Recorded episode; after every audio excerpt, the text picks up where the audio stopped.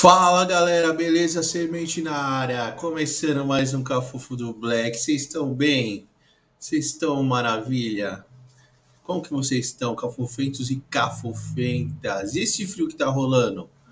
Pelo amor de Deus, tá rolando, tá muito frio. Você é louco? Tudo bem com vocês? Tudo tranquilo?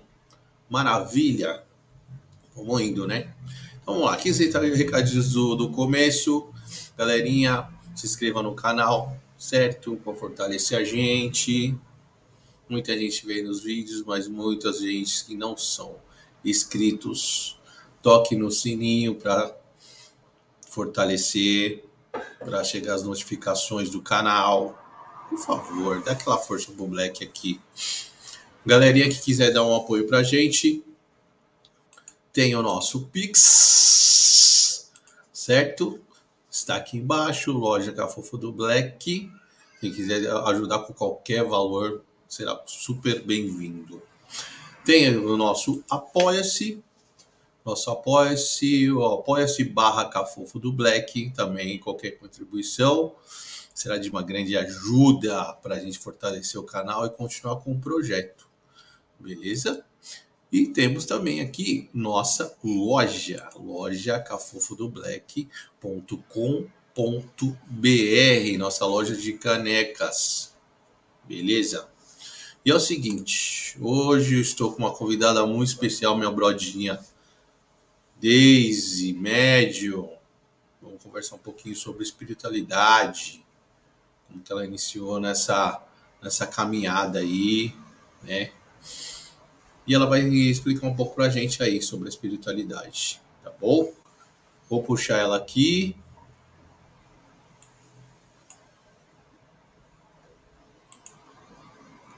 E aí, de. Nossa, boa noite, tudo bom? Boa noite, tudo beleza? Deu certo aí? Tá me escutando bem? Deu, tô te ouvindo, tô ouvindo aqui sim. Tranquila. Você tá no celular? Tô no celular, eu não consegui, não deu certo aqui no computador, aí eu abandonei. Vê se você consegue aí virar ele, virar ele, deixar ele deitado. Deitado, consigo sim. Deixa eu ver assim. Aí. Então deixa Ficou legal agora aí. Aí sim. Show, show, show, show. Ó, aí, ó, ficou bem melhor, hein? Ficou melhor, então. Ficou. Ótimo. E aí, tudo bem aí? Tá muito, tá frio aí? Aqui tá muito Seus calor. tá muito quente aqui.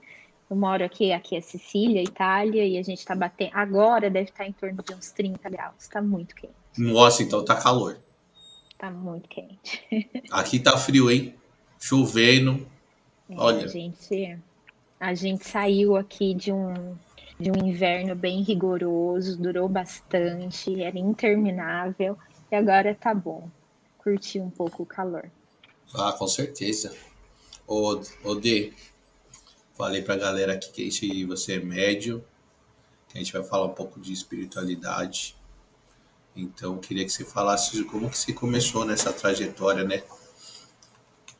Como começou as manifestações, como que foi isso na sua vida?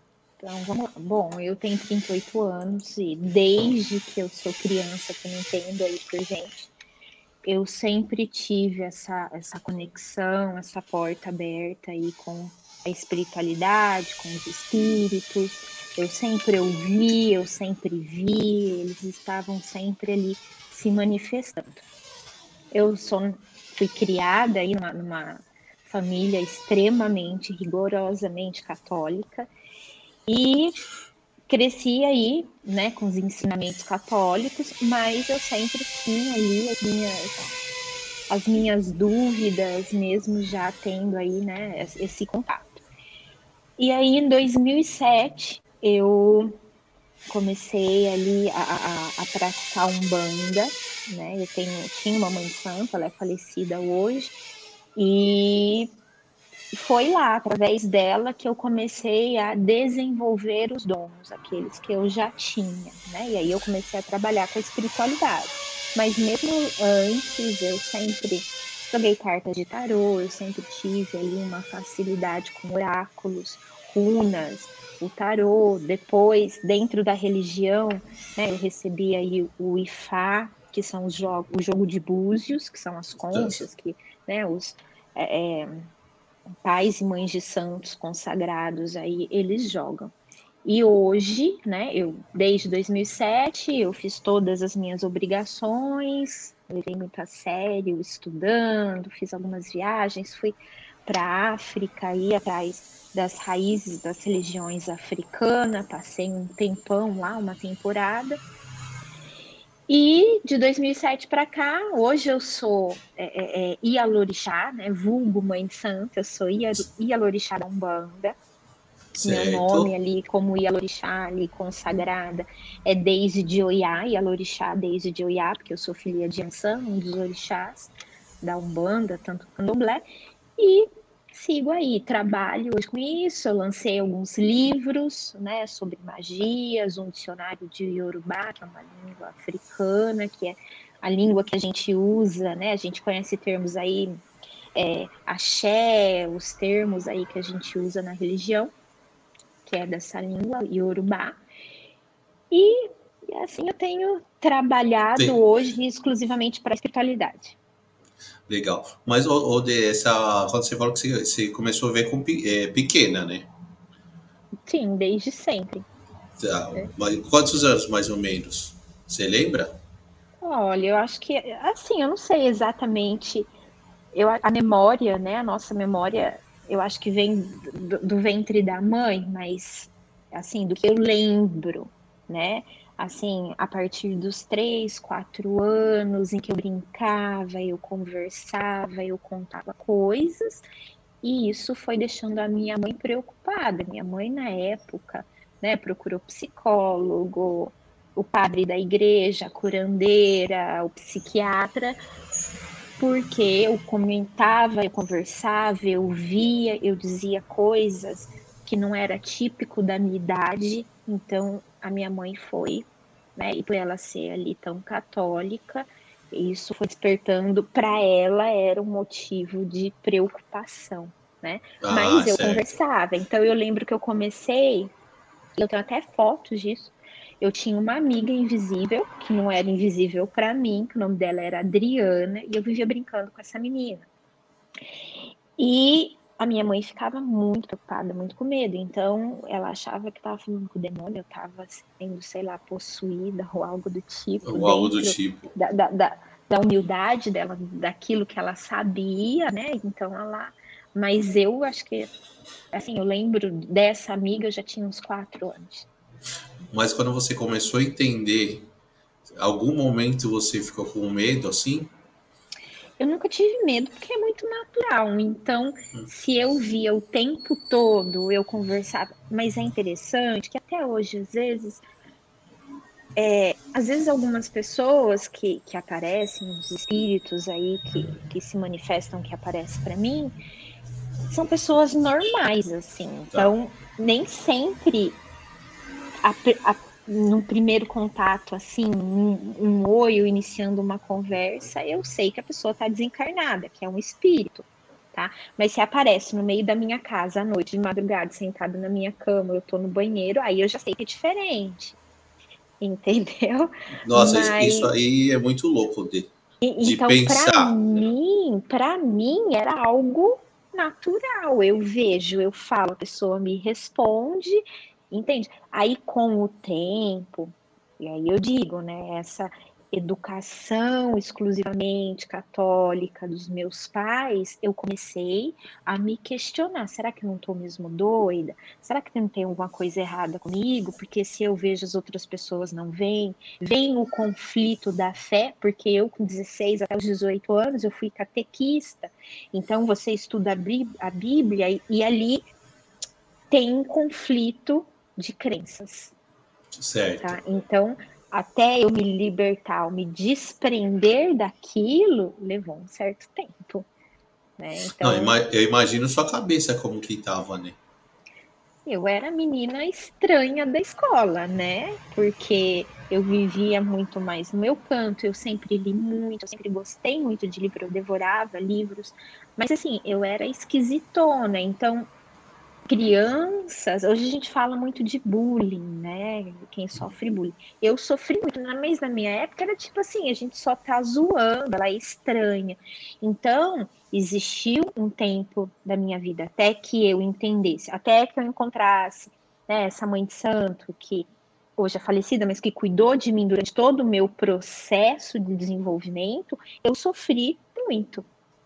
Tanto com a família, quanto com amigos, às vezes no trabalho. Então, eu era estranha. Nossa. Odê, quando você fala negócio de que aparece, né? Você falou que aparece, o espírito uhum. aparece. Isso eu acho muito louco, porque você tá do. É assim, é do nada. Você tá na sua casa e a, a qualquer momento pode estar em alguma coisa, algum espírito em qualquer lugar da sua casa.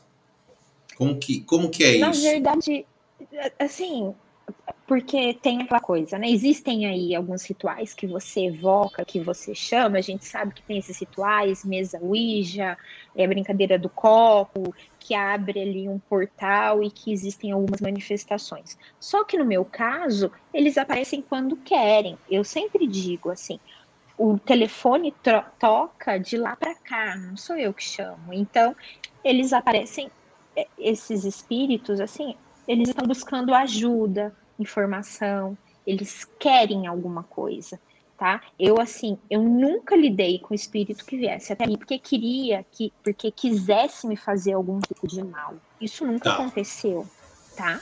Então assim, eles querem o quê? Passar uma mensagem. Deixa eu só ajeitar aqui. Eles querem passar uma mensagem ou eles querem falar com um parente, um ente querido. Existem aqueles que não sabem que estão desencarnados né? Geralmente aqueles que morrem abrir é, é, é, assim é, de forma violenta, um acidente, uma tragédia, alguns não sabem que fizeram né, essa passagem. Tanto que eu tenho uma história sobre isso, que eu tinha uma cliente, e depois ela se tornou filha santo do meu terreiro, da minha casa, que aconteciam algumas manifestações muito estranhas na casa dela. Então, as portas se abriam, sumiam, sumia comida, caía no chão, pau quebrava, janela abria, à noite batiam as portas, a TV ligava sozinha e começou a ser muito frequente isso. Começou a deixar a família aterrorizada. Nossa. Só que eles já acreditavam, é uma família que acredita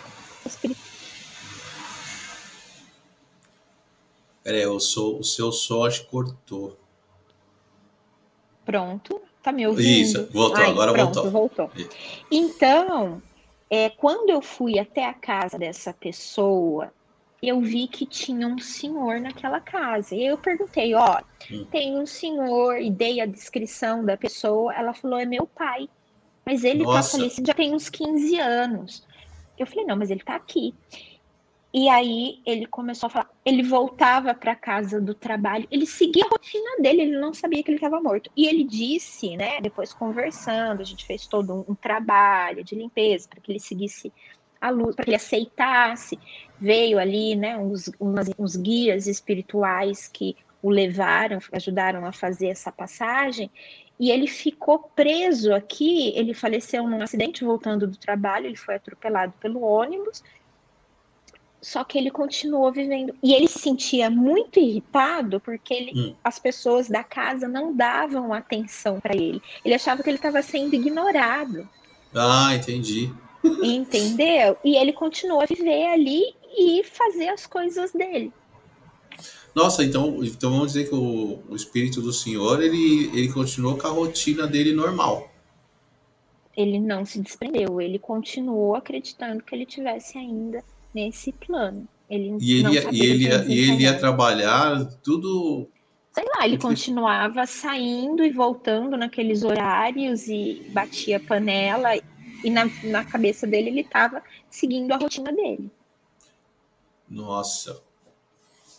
E aí é acho bem... que é muito é, é bem complicado, acho que pro, pro espírito, né? Deve ter muito espírito que não, quando desencarna ele não sabe, né? O que acontecendo. Existem, vários fatores, né? As pessoas ficam presos aqui porque têm entes queridos, algumas pessoas ainda ficam presos pela ganância, por bens materiais, alguns ainda querem vingança, muitos dos espíritos que desencarnam, é, é, que são assassinados, que né, teve corpo físico e foi assassinado, vítima de alguma tragédia. Então, a gente, a maioria não aceita ir embora, não aceita perdoar. Então, a pessoa fica vibrando, entendeu? A energia vibratória desse plano terreno. Eles continuam aqui, alguns continuam. Mas quando, Odeio, mas quando a gente desencarna, eu já ouvi falar que você, você não tem alguém para te receber do outro lado. Sim, algumas pessoas ignoram. Olha, eu já ouvi muitas coisas, né? Que tá. talvez o desencarne foi muito traumático, chegou, né? Esses espíritos, sempre quando acontece um desencarne, tem uma equipe que vem te receber, tá? Cada um de acordo com o seu merecimento, pelo menos é isso que diz a minha crença, aquilo que eu acredito. Certo. E você é levado por uma colônia espiritual, Algumas pessoas vão para o umbral, alguns espíritos vão para o umbral porque né, fizeram aí alguma coisa e ainda tem alguma pendência, tem que se desenvolver, tá? A gente fala muito isso sobre as vítimas de suicídio, que quando você né, põe fim à sua vida, o ser humano tem o livre-arbítrio, mas o dom da vida não deve ser tirado, a vida não deve ser ceifada por si mesmo, tá? Mas assim, algumas pessoas não aceitam, nem mesmo serem aí é, é, resgatadas e continuam aqui. Ah, mas aí é muito complicado, né? É tipo que nem o Ghost lá, né? Que sim, ele ficou preso. Sim, sim, sim. A gente fala muito sobre isso, né? Então, e cada, de... cada pessoa tem aí o seu o desencarne e vai da consciência. E às vezes até a religião, a crença dela. Se você foi criada acreditando que você vai desencarnar, morrer, e que você vai ficar dormindo esperando o juízo final, alguns espíritos ficam lá esperando que vai Nossa. ter um juízo final, né? Existem tem muita literatura sobre esse assunto. Chico Xavier tem vários livros espíritas que tratam desse assunto. Eu lembro que eu li uma vez sobre uma senhora evangélica que ela faleceu. Ela acreditava que ela iria dormir e ela começou a, a, sentir, a ver, é como se ela tivesse ali participando como espectadora da decomposição do corpo dela, tá? Até que muitos e muitos anos, aí a oração explica muito bem ali no livro, e aí ela foi resgatada mas ela ficou em agonia por um bom tempo devido à crença que ela tinha em vida. o, pelo que você entende de, o, por exemplo, quando eu desencarnei, tá? E nesse momento do desencargo, eu não aceitei. Vai ver algumas pessoas para me resgatar, eu não aceitei, tá? Mas passado, vai, sei lá, um tempinho eu, eu aceito, né? Eu aceito que eu desencarnei. E como que é essa, esse resgate? Os mentores, eles vêm te buscar? Como que é isso? Você sabe me dizer? Sim, olha, é, os mentores, acredita-se, tá, nós, nossa crença é que no plano espiritual, depois de desencarnado, a gente continua trabalhando. Tem pessoas que vão para colônias espirituais, eu não sei se você já assistiu, aquele filme no, Nosso Lar. É, Nosso Lar. Isso, né? Então, existem aqueles que vão trabalhar ajudando no resgate, ensinando, cada um tem a sua função, tá? Geralmente, é, em resgates, quando é feito aí a passagem, vem familiares que já passaram, porque a gente não tem familiares só tanto laços com as pessoas de sangue nessa vida, né? Acredita, se eu acredito piamente nisso, que a gente tem um karma. Então, a gente nasce numa família, às vezes a gente fala, ah, eu não sei que eu nasci nessa família, eu não mereço essa família. Não, você merece, porque você escolheu ter nessa família, você escolheu a missão que você teria nessa vida. Você não lembra dela, mas você vai conviver com as pessoas que você vai ter que evoluir, você vai ter que aprender, ou você vai ter que liberar o perdão. Por isso que famílias geralmente são tão conturbadas. Não tem uma família perfeita de comercial de Doriano. E quando é feito esse resgate, vem alguém que você tem uma afinidade. Pode ser um amigo muito próximo, querido, um irmão, o avô, a avó, sabe? É, é, a mãe. Então, vem alguém ali para te receber e aí você é levado, né, para um hospital. Alguns vão para um hospital espiritual para que lá se recupere. Quando a gente morre, a gente ainda fica agarrado à nossa matéria. Então, algumas pessoas, alguns espíritos desencarnados ainda têm a necessidade de se alimentar, sente dores físicas e com o tempo depois de se desprendido da matéria, né, essa pessoa vai aí aprendendo e é inserida nessas colônias e cada uma vai seguir o seu trabalho também na espiritualidade. A gente vai trabalhar sempre. Ah, que bom. Que bom. Né? O, o, sabe que eu acho muito, muito louco? Porque falam que a gente todos temos um mentor, né? Sim. Um, alguém que te acompanha. E ele tá sempre com a gente. Ele tá sempre com a gente 24 horas ou ele aparece em alguns momentos? Olha, como que é? Como que é isso? A gente tem um mentor espiritual, que é um guia. A gente tem um anjo da guarda. Nós nunca estamos sozinhos. Então, são as pessoas, são aqueles espíritos de luz, porque eles são mais elevados, eles já viveram, eles aprenderam, eles cumpriram a missão deles. Muitos deles não têm mais a necessidade de voltar para esse plano. A gente volta para esse plano para crescer, para espiar os nossos pecados, ou eu não gosto de falar pecado, eu acho que é aquilo que ficou pendente de outras vidas, tá? E existem, né, esses que são mais elevados, que são de luz, que estão ali para te ajudar nesse caminho, para te guiar para o bom caminho. Porém, tá? Quando a gente né? Quando as pessoas passam por fases difíceis, fases sombrias, em que. Porque, do mesmo jeito que existem os espíritos bons, de luz, existem os espíritos obsessores, aqueles que ficam aqui se alimentando da nossa energia, da energia dos encarnados, tá? Então, pode ser que você esteja ali afastado do seu caminho, eles nunca vão te abandonar mas você não consegue mesmo sentir a presença deles ou a manifestação, porque você pode estar cego, você passando por uma dor, um desespero, às vezes um vício, algo assim, né? E você está afastado da luz. Não, porque quando você escuta isso, que o pessoal tá sempre com a gente, você fala, poxa, mas eu não posso nem ir no banheiro sozinho, que vai estar um mentor do meu lado, pô. Eu acho que não é, não é, não é dessa forma, né? Eles não estão a eu, todo eu, momento. Eu, não é ali pela privacidade. Eles não querem invadir a sua privacidade, gente. Não é isso, mesmo porque eles são elevados. Eles não querem saber se você está transando com a sua esposa, com o seu namorado. Eles não vão ficar ali para ficar observando o que vai acontecer.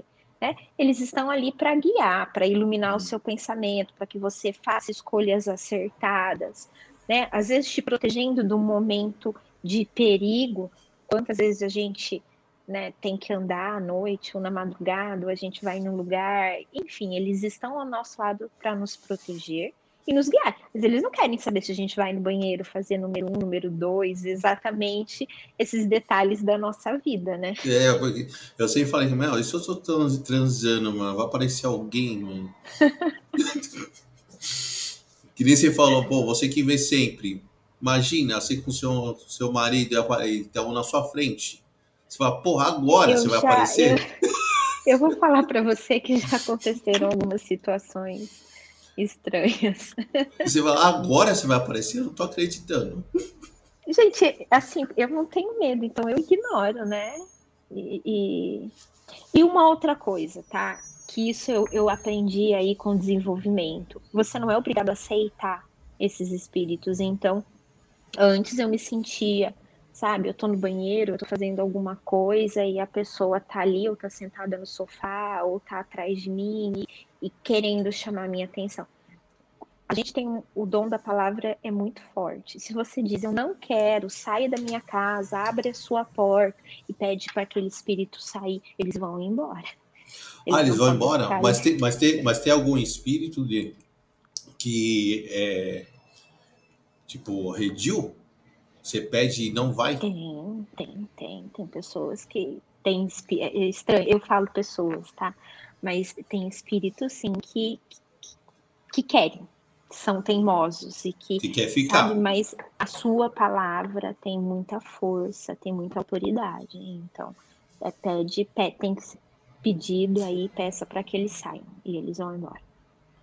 Então, e dentro disso que a gente está conversando de que a gente falou de lance de transar, tem, falam que tem os espíritos que gostam disso e ficam em cima, né?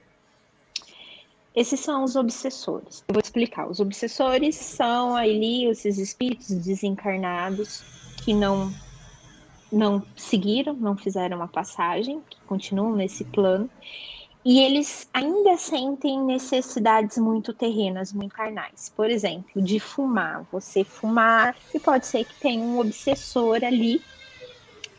Ele tá fumando. A gente diz que são os, são os vampiros espirituais. Isso, tá? Ele não vai fumar como a gente, mas ele vai ficar ali sentindo aquela energia. E isso, por algum tempo, satisfaz esse vício dele. Tá? A bebida, a droga. Onde tem droga, bebida, cigarro, e eu fumo também, tá?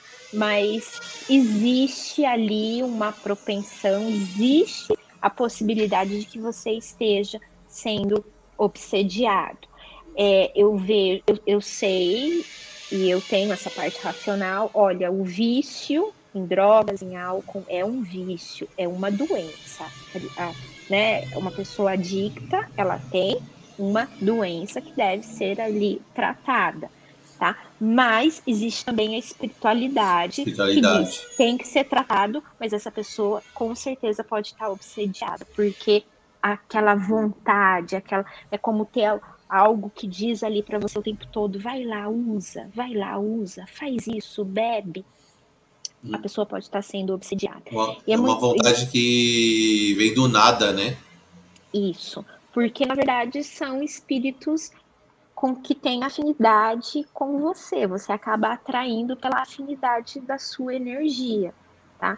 Então, por exemplo, eu já saí muito na minha vida para gente, eu já me diverti demais e balada e bares e viagens pelo mundo e isso e aquilo. Hoje eu não me sinto bem indo, por exemplo, em baladas.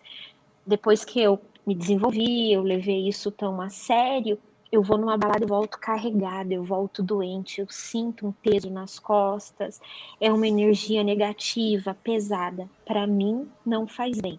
E eu consigo ver todo tipo de espírito, todo tipo ali de. de, de, de todo você, tipo você, você, é uma, você é uma esponjinha, então, né?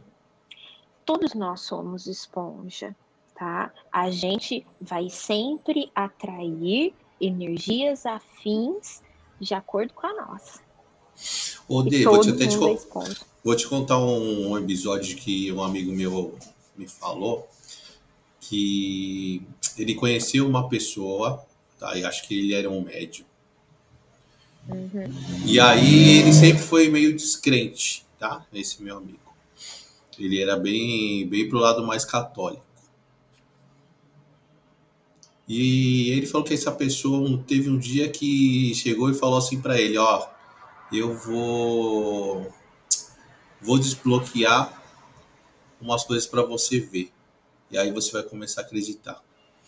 E ele falou que só tocou nele e meio que e aí ele começou a ver muita coisa. Ele falou, mano, o negócio é muito louco, velho. Na verdade, essa pessoa já tinha um dom, né? E aí, e eu acredito que isso mesmo possa ter acontecido. Eu já vi todo tipo de manifestação, eu já vi muitas coisas assim que às vezes eu, e olha que eu sou uma pessoa crente, tenho toda a fé na minha religião, na minha crença, mas eu tenho um lado racional, então eu tô sempre brigando com o meu lado racional e a fé, tá? Que às vezes tá. eu falo, será mesmo? Como isso foi possível? Como pode isso acontecer? Mas eu acredito que essa pessoa, esse seu amigo, ele já tinha um dom. Da, da visão, né, de ver. Ele já tinha um dom. Todo mundo tem um dom, gente. Todo mundo tem um dom. Todo mundo, sem exceção, tem um dom. Tá? Mas uma outra pessoa pode fazer esse desbloqueio? Olha, existem pessoas poderosas, existem pessoas que têm poder, o poder da mente. Ele é muito forte. Né? Eu acredito não só na minha religião, como eu acredito em magos, em Wicca, entende? Cada filosofia, e existem coisas, né? Eu acho que quando a pessoa pratica, a pessoa busca o conhecimento, o nosso cérebro, a gente usa absolutamente quase nada da capacidade dele, né? E é um, é um campo desconhecido, e algumas pessoas ali vão treinando o cérebro, vão aprendendo, vão buscando conhecimento, existem rituais, existem tantas coisas infinitas que isso pode ser possível, por que não? É. Não, e ele falou que ele viu um monte de coisa, só que ele ficou com medo, né? Não estava acostumado. E aí ele pediu para a pessoa bloquear e aí ele não viu mais. Mas ela pode ter um dom. Seria muito interessante conhecer esse, essa pessoa, eu acho incrível. Mas, gente, nada nesse mundo é impossível. A gente está aqui no, é, no mundo e mundos e galáxias tão vasto, né? Eu, eu não desacredito de nada. Ah, eu também não desacredito de nada, você é louco. E tenho visto muita coisa.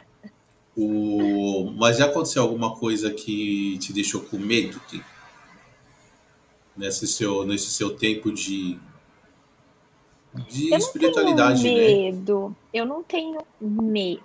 Vamos lá, uma coisa que me deixou com medo, eu vou contar. Uma vez eu fui fazer, foi assim que eu comecei, eu fui para Bahia. Essa minha mãe de santo, ela morava numa cidade chamada Brumado, na Bahia. Eu fui fazer uma entrega com ele num cruzeiro do cemitério. Era uma obrigação para o povo do tempo, para os meus Exus. E a gente caminhava, é bem é uma cidade bem pequenininha, bem humilde. E assim, a gente foi no cemitério velho. E no cemitério velho, ele não era mais usado. Tem lá todos os túmulos, mas ele estava ah. já meio depredado. Era um. A gente foi isso à noite, era meia-noite que a gente saiu de casa, a gente foi andando. A gente era uma lua cheia, gigante, iluminava o caminho, era uma estrada de, de terra. E minha mãe santo falou assim: quando você fizer a entrega, você não pode olhar para trás. Só que, como eu digo, essa minha coisa do racional, sabe? Tipo assim, ah, eu vou dar uma olhada, né? A gente fez a entrega, eu olhei para trás. Eu vi, assim, algumas. Eu vi, assim, alguns. Eu não sei te dizer se eram demônios, espíritos, o que era aquilo, mas alguns se rastejavam, eram deformados, eram feios. Eram... Nossa! Muito feio, entendeu? E, e você conseguiu ver, você conseguiu ver mais nitidamente ou mais, ou mais o vulto? Eu vi nitidamente, eu vi como eu tô te vendo e eu caguei Aff, de medo. Maria. eu caguei de medo. Eu, Mas eu, aí eles, eu, eles estavam indo para cima paralisei. de você? Não, eles estavam ali pegando as oferendas, o que a gente levou de comer, de beber, a gente deixou charuto, é, cigarro, né? Então, eram os espíritos que foram ali para aquela energia que né, queriam ali, sei lá. É, foram buscar o que. aquilo. É. é. Ah, meu Deus, eu ia me cagar, você é louco. Eu fiquei com medo. Mas assim, eu sei lá, eu não esperava aquilo. Eu acho que na minha cabeça, se eu olhar para trás, eu não ia ver nada, né? Mas assim, de me aparecer em algum lugar, de ir para outros lugares, às vezes eu, levo um susto porque eu tô fazendo alguma coisa e de repente aparece alguém. Então, mas é uma coisa normal, mas medo, eu nunca me senti medo, eu nunca me senti ameaçada. Não. Tá. O criança, você vê bastante criança? Vejo também. Eu Falo que tem bastante criança também, né? Tem criança. E o lugar onde eu não tive medo, mas foi o lugar onde eu mais senti, eu cheguei a passar mal em 2011, 2011, 2012, eu tive na Áustria, da Áustria eu fui para Polônia e eu fui visitar Auschwitz, o campo de concentração. Nossa, deve ter muita coisa lá, Ingrid. E eu eu vi coisas horríveis. E foi onde eu mais vi criança em sofrimento que ainda estavam ali. Mas é muito interessante porque geralmente criança, né? Acredita-se que crianças são anjos e todos Isso. vão para o céu, né? Mas eu não consigo, eu não saberia te dizer exatamente porque aquelas crianças ainda não estavam ali. Mas foi um lugar que eu passei mal fisicamente, de vomitar, de voltar para o hotel e ter febre, de tão mal que eu fiquei. Nossa. É porque assim, a gente, eu, eu acredito que quando uma criança desencarna, com assim, acho que rapidamente deve ter algum guia, porque a criança desencarnou, não sabe o que está acontecendo. Exatamente. Não, não tem o um entendimento. Mas eu não sei se aquelas crianças ali ficaram porque talvez os pais também estavam ali. É um, é um sofrimento, foi algo tão bárbaro. Eu acho que. Eu, eu não sei, ali tem uma energia muito grande. Mas ali foi o lugar onde eu mais vi criança. E uma outra vez que uma criança que foi até no meu grupo do, do, do, Facebook, eu contei essa história, porque de uma criança que foi raptada e ela foi morta, e ela também não foi embora, ela continua procurando os pais e, e, e, e querendo ali resolver o que aconteceu, sabe, desse assassinato dela, que ela foi dada como desaparecida, mas que na verdade ela tá morta, ela me contou ainda alguns detalhes de onde foi o lugar, mas ela tem uma fala muito infantil, como uma criança mesmo de 3, tá. 4 anos, que não, não tem tantos detalhes. Os detalhes que tinha ali, eu, eu coloquei a mensagem ali, eu disponibilizei. Nossa, é pesado, né? E você já viu alguém conhecido eu já vi conhecidos Conheci... de Quando... amigos meus, de pessoas que eu já convivi, sim, e que, e que eu já vi, já vi voltar. Eu, na, o ano passado eu estava no Brasil e um vizinho nosso, né? Os meus pais moram no mesmo lugar há mais de 30 anos, tá?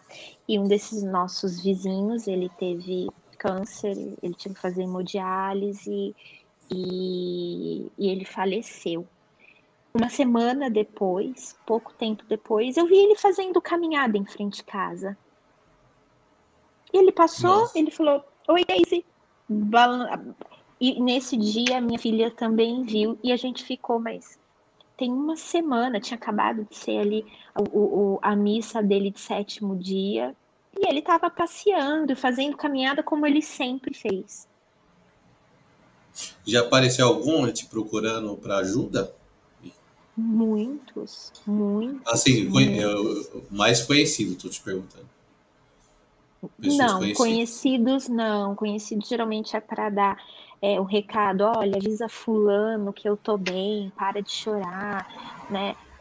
É, e geralmente, né, é, o espírito ele sente depois do desencarne quando a família não consegue é, ultrapassar o luto. Eu acho que todo mundo passa pelo luto. Você perdeu alguém, você também quer morrer, você não vive sem. Mas quando é aquele luto, né, que a pessoa fica ali lamentando o tempo todo, chamando a pessoa o tempo todo, volta, ai, por favor, isso e aquilo, não consegue nem se desfazer dos pertences da pessoa, mantém o quarto do mesmo. Sabe, tem, tem uma uma morbidade no luto também. Tá? Uma coisa mais mórbida. E muitos espíritos me procuram para dizer assim: olha, avisa, geralmente é mãe, avisa minha mãe para ela rezar por mim, porque ela reza, a oração dela chega até a mim. Na verdade, ela tá me fazendo mal, eu também não consigo descansar, ela me chama o tempo todo. Então, geralmente é recado. Ah, é, falo que a, vibra, a vibração, né? A vibração da oração ajuda muito os, os espíritos, né? Exatamente, gente. O amor, os laços de sentimento, eles continuam. A pessoa, é, o espírito desencarna, mas o amor, o carinho, a história continua. Não é um laço que é quebrado, eu morri e acabou. Não. E às vezes, né, a, a, dor da pessoa faz com que a outra continue sendo machucada, que ela não consiga partir. Uma coisa que eu vejo sempre, que às vezes me chamam muito, olha, tem uma pessoa que está internada, ela, sabe, já está desenganada, não tem mais o que fazer, a gente só está esperando que ela dê o último suspiro. E a família fica ali não, não vai embora, você tem que ficar aqui, ai, eu não vivo sem você, ai, porque o espírito não consegue partir. Quando você vai, você conversa com a pessoa, olha, deixa partir, precisa descansar, tá na hora, chegou o momento daquela pessoa. Tem a melhora da morte. Aí a família, geralmente, aceita aquilo. Aí fulano melhorou, fulano levantou, fulano conversou, é, ele pediu para comer. Ele pediu para comer, ele perguntou sobre o filho, o neto, da, pergunta de todos os familiares. As pessoas falam: "Meu Deus, melhorou, ele tá ótimo". Morre. Entendeu? A pessoa precisa se desligar. Às vezes a gente fica segurando os nossos entes queridos aqui, não é mais a missão deles estar aqui. Eles já cumpriram, eles vão para outro plano. Ah, legal. Dá um toque da galera, deu agradecer todo mundo do chat que está aí. Daqui a pouco eu vou fazer as perguntas para D de vocês. E a Juliana aqui, ela, ela falou um negócio bem interessante aqui, que ela é, uma vez ela foi para uma uma vez eu sofri uma espécie de possessão. Estava numa balada faz muitos anos mas perdi a consciência. Quem estava comigo disse que ela mudou a voz e falava que não era a Juliana. Será que ela estava incorporada? De. Olha, eu acredito muito, né, que, que seja uma incorporação. Eu vou te explicar. Exus e pombagiras são entidades espirituais da Umbanda, do Candomblé, que eles têm um, eles têm dos espíritos que trabalham entre os dois mundos, eles são os mais parecidos com a gente. Então, tá. se você vai estudar sobre eles, eles fizeram histórias conturbadas ali e tem que eles ajudam a, o Exu ele é movimento, ele faz com que a vida caminhe. Ele traz o um movimento. E Exu e Pombagira gosta, por isso que a gente faz entrega para Exu e Pombagira de charuto, eles gostam de beber, eles gostam de fumar, pitar, a gente deixa para elas são vaidosas, a gente deixa uhum. esmalte, deixa bijuteria, deixa batom, perfume para elas. E eles gostam de festa, o Exu e a Pombagira, eles gostam de estar tá no fervo nesse meio, tá? Eu, por exemplo, hoje eu sou doutrinada, eu não vou receber em qualquer lugar. Eu sinto quando eu estou irradiando, quando eu vou aí virar na, na, quando eu vou receber, tá? Quando eu vou incorporar. Mas algumas pessoas que têm o dom, e eu acredito que Juliana tenha um dom e ela seja uma média de incorporação, né? Ali naquele momento, às vezes bebendo, você já tá naquela energia do lugar tá? Ela pode ter incorporado. Eu já tive amigas que eu falei, meu Deus, no meio da balada ela começou a beber. Geralmente no samba, começou a tocar um tambor ali, um atabaque, sempre tem um outro que vira e que incorpora. Eu sempre via isso. Rodê, mas, mas pode. É, é o que aconteceu, foi uma incorporação sem, sem ela saber. Que foi uma né? incorporação sem, sem ali, o domínio dela. É. Isso, mas pode acontecer isso sem a sua permissão? De tipo assim, é. Claro a gente está conversando aqui e eu incorporar. Mas eu não, eu não quero incorporar, entendeu? Pode, pode, pode. É como eu digo, eu sou doutrinada porque eu sinto, eu sei, eu vejo que eles estão vindo, tá? Hum. E eu tenho, na minha religião, o corpo fechado, então eu não vou pegar qualquer coisa, tá? Em qualquer momento. Não. Mas a pessoa que tem o dom, o corpo dela tá aberto. Tá.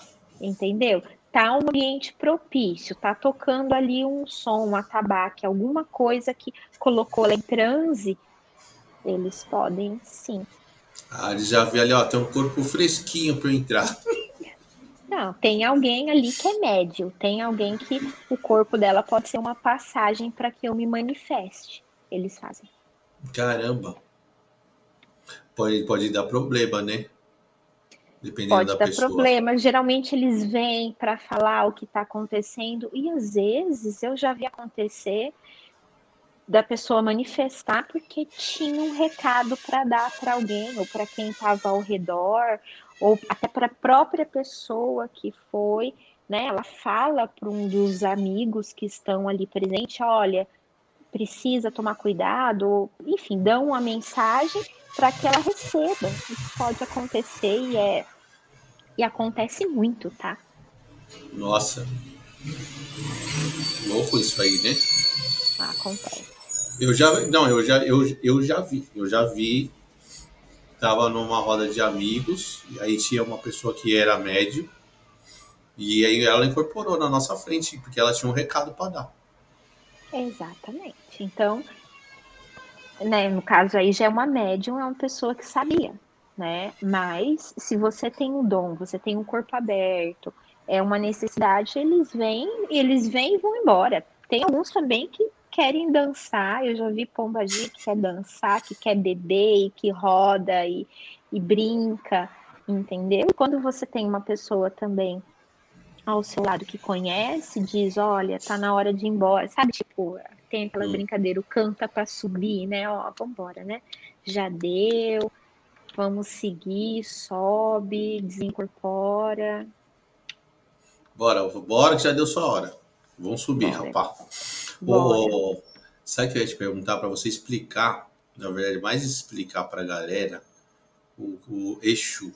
Que quando a gente ouve de Exu, todo mundo já fica se cagando e achando que é coisa ruim. É. Tá. Muita gente, muita gente acha que é coisa ruim. Fala, ixi, Exu, você tá doido?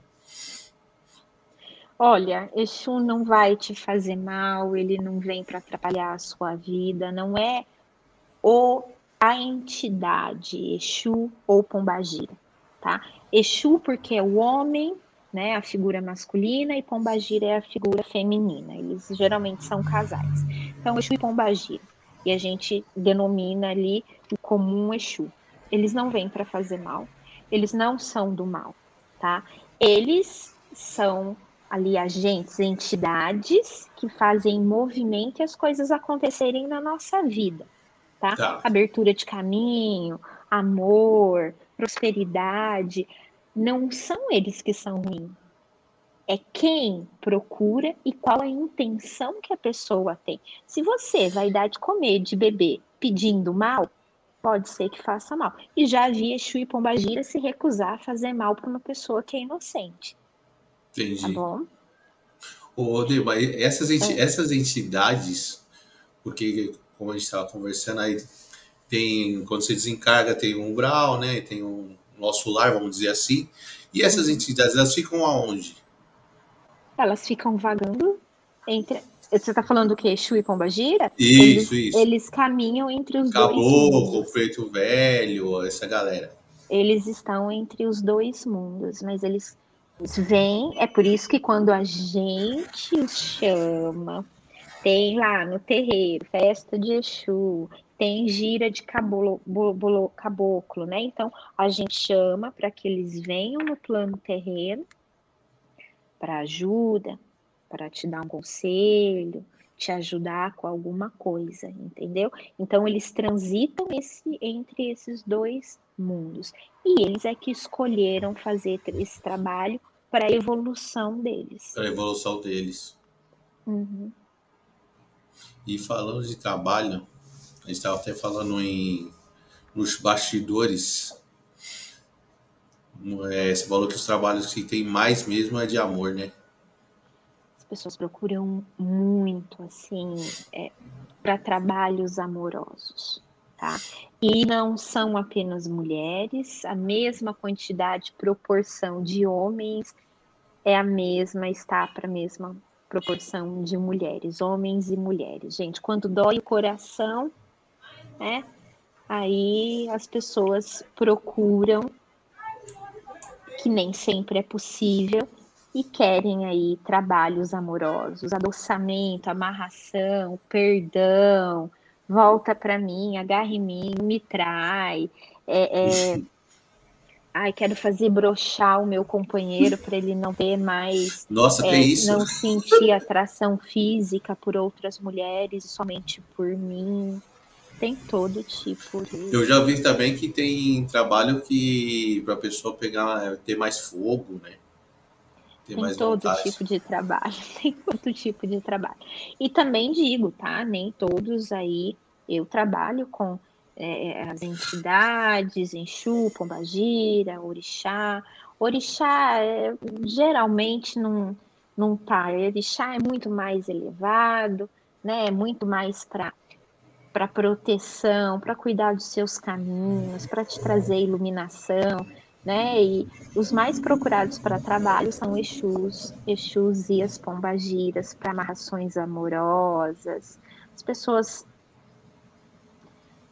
Olha, eu, né, a gente estava conversando sobre isso. Seria uma hipocrisia minha, eu, uma mãe de santo, dizer, olha, eu nunca fiz, eu não vou fazer. É feito, tá? É, vai acontecer ou não? É da espiritualidade. Eu vejo aí, ai, trago o seu amor em sete dias. Mentira. Trago em 21 dias. Mentira. O tempo da espiritualidade é diferente do nosso. Eu faço trabalho, eu canalizo a energia, entrego as oferendas, mas é impossível você colocar aí um prazo de validade para que aconteça isso. Ah, entendi. Então, tudo que você vê, e eu falo para qualquer um, ai, traga o seu amor em 20. Mentira. É bem mentira. Nossa. Meu, é o que mais tem. É o que mais tem. Charlatão é charlatão, vai te enrolar, e a gente, infelizmente, tá? Existe tanto preconceito e preconceito com as religiões de origem afro, tá?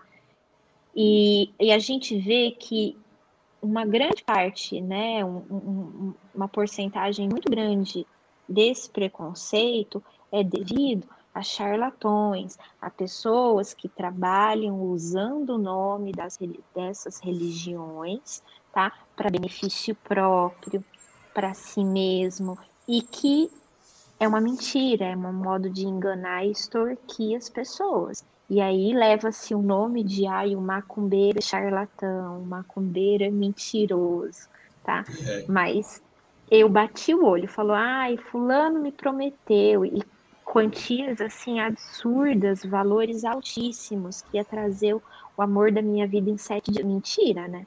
Pagou para ser trouxa enganado, porque isso não existe. Vixe, eu que tenho muito, nossa, eu que tenho muito. Odeu, você, por ser médio, você consegue fazer é, é, desdobramento, né, que eles falam? O desdro... de... desdobramento astral. Isso. Você oh, consegue existem, fazer? Sim, existem trabalhos, existem obrigações, existem ali dentro da nossa religião alguns rituais, algumas situações em que a gente precisa que o nosso espírito trabalhe. Então, é feito todo ritual, como é ensinado aí, para que a gente faça o desdobramento durante o sono, que o nosso espírito saia do corpo e que ele trabalhe, a gente sabe que é uma, algo consciente, né? Muitas vezes eu acordo, eu já aconteceu comigo, eu saber que eu tinha um trabalho e acordar cansada com a sensação que eu andei quilômetros e quilômetros, tá? E eu lembrar que eu sonhei e uma outra pessoa do meu terreiro ter o mesmo sonho igual e a gente conversou e e então estávamos trabalhando juntos. Existe o desdobramento, sim. Mas é, é o, o seu é totalmente consciente? Ou você lembra de algumas coisas só?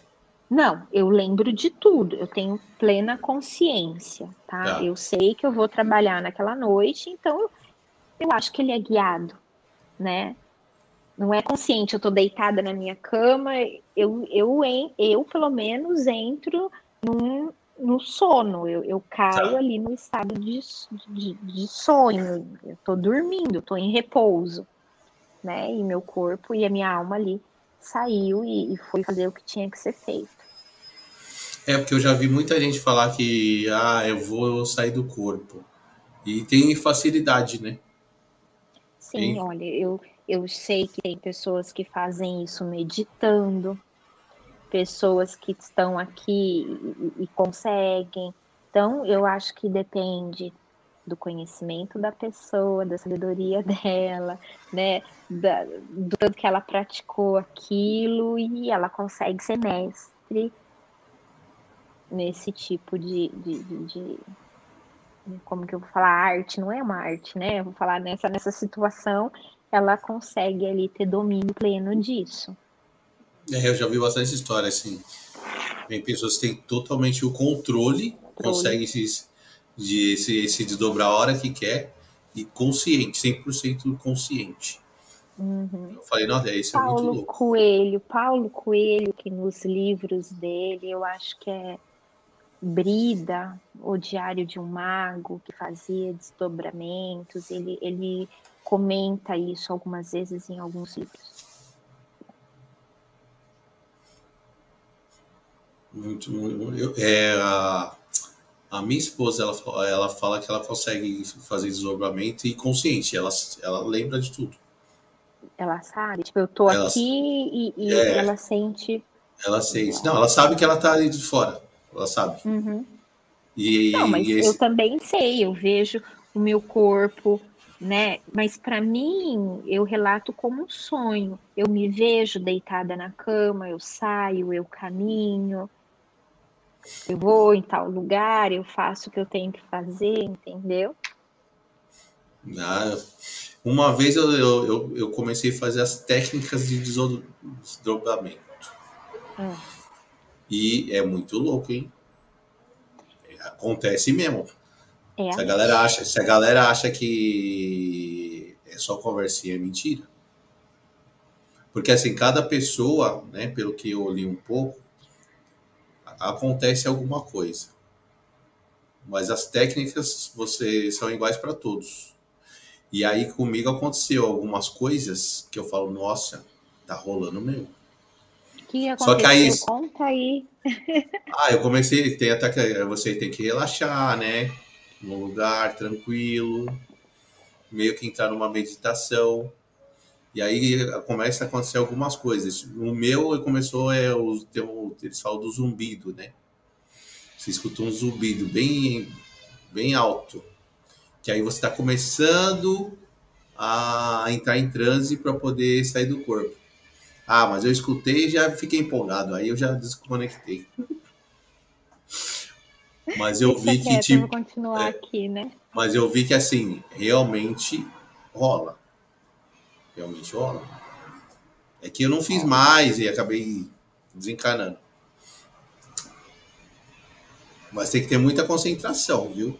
Não é assim, ah, hoje eu vou chegar e vou deitar e vou sair, não.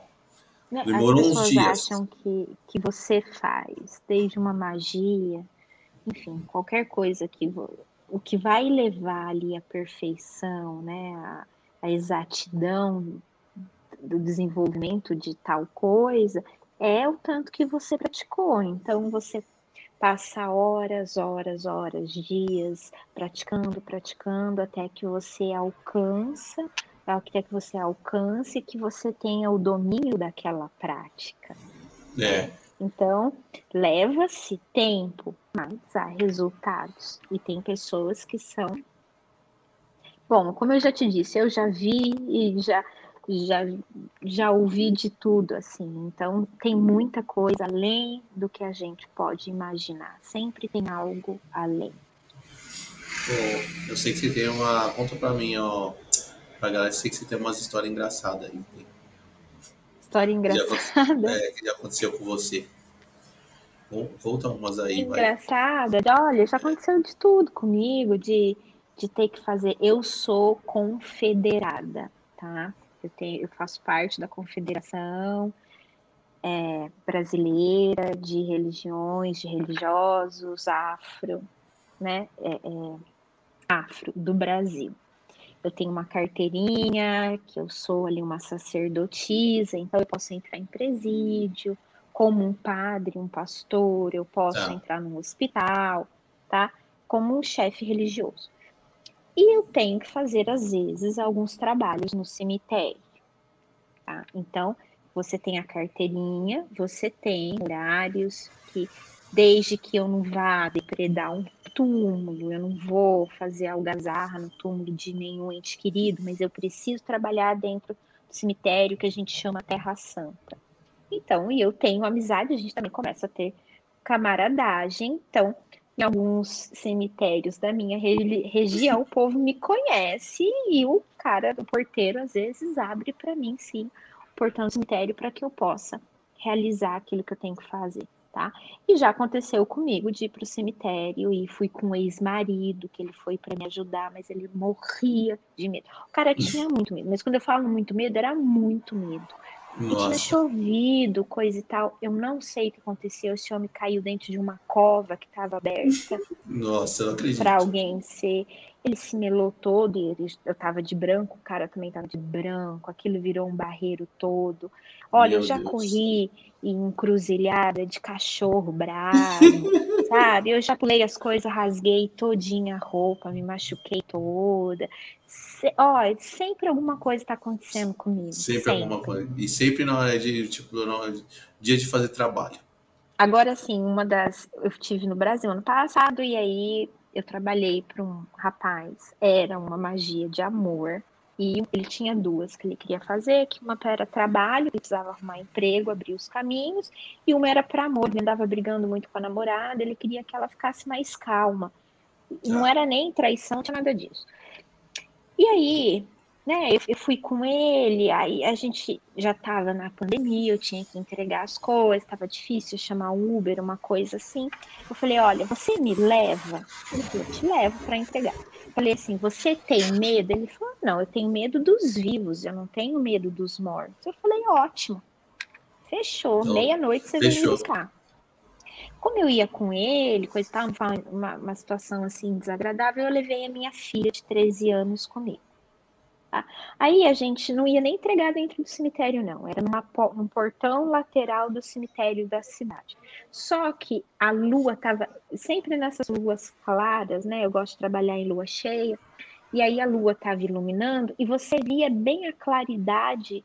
E do outro lado da rua, atravessando o cemitério, tinha umas construções, fábrica, então tinha os holofotes, umas luzes bem fortes e que iluminava dentro do cemitério.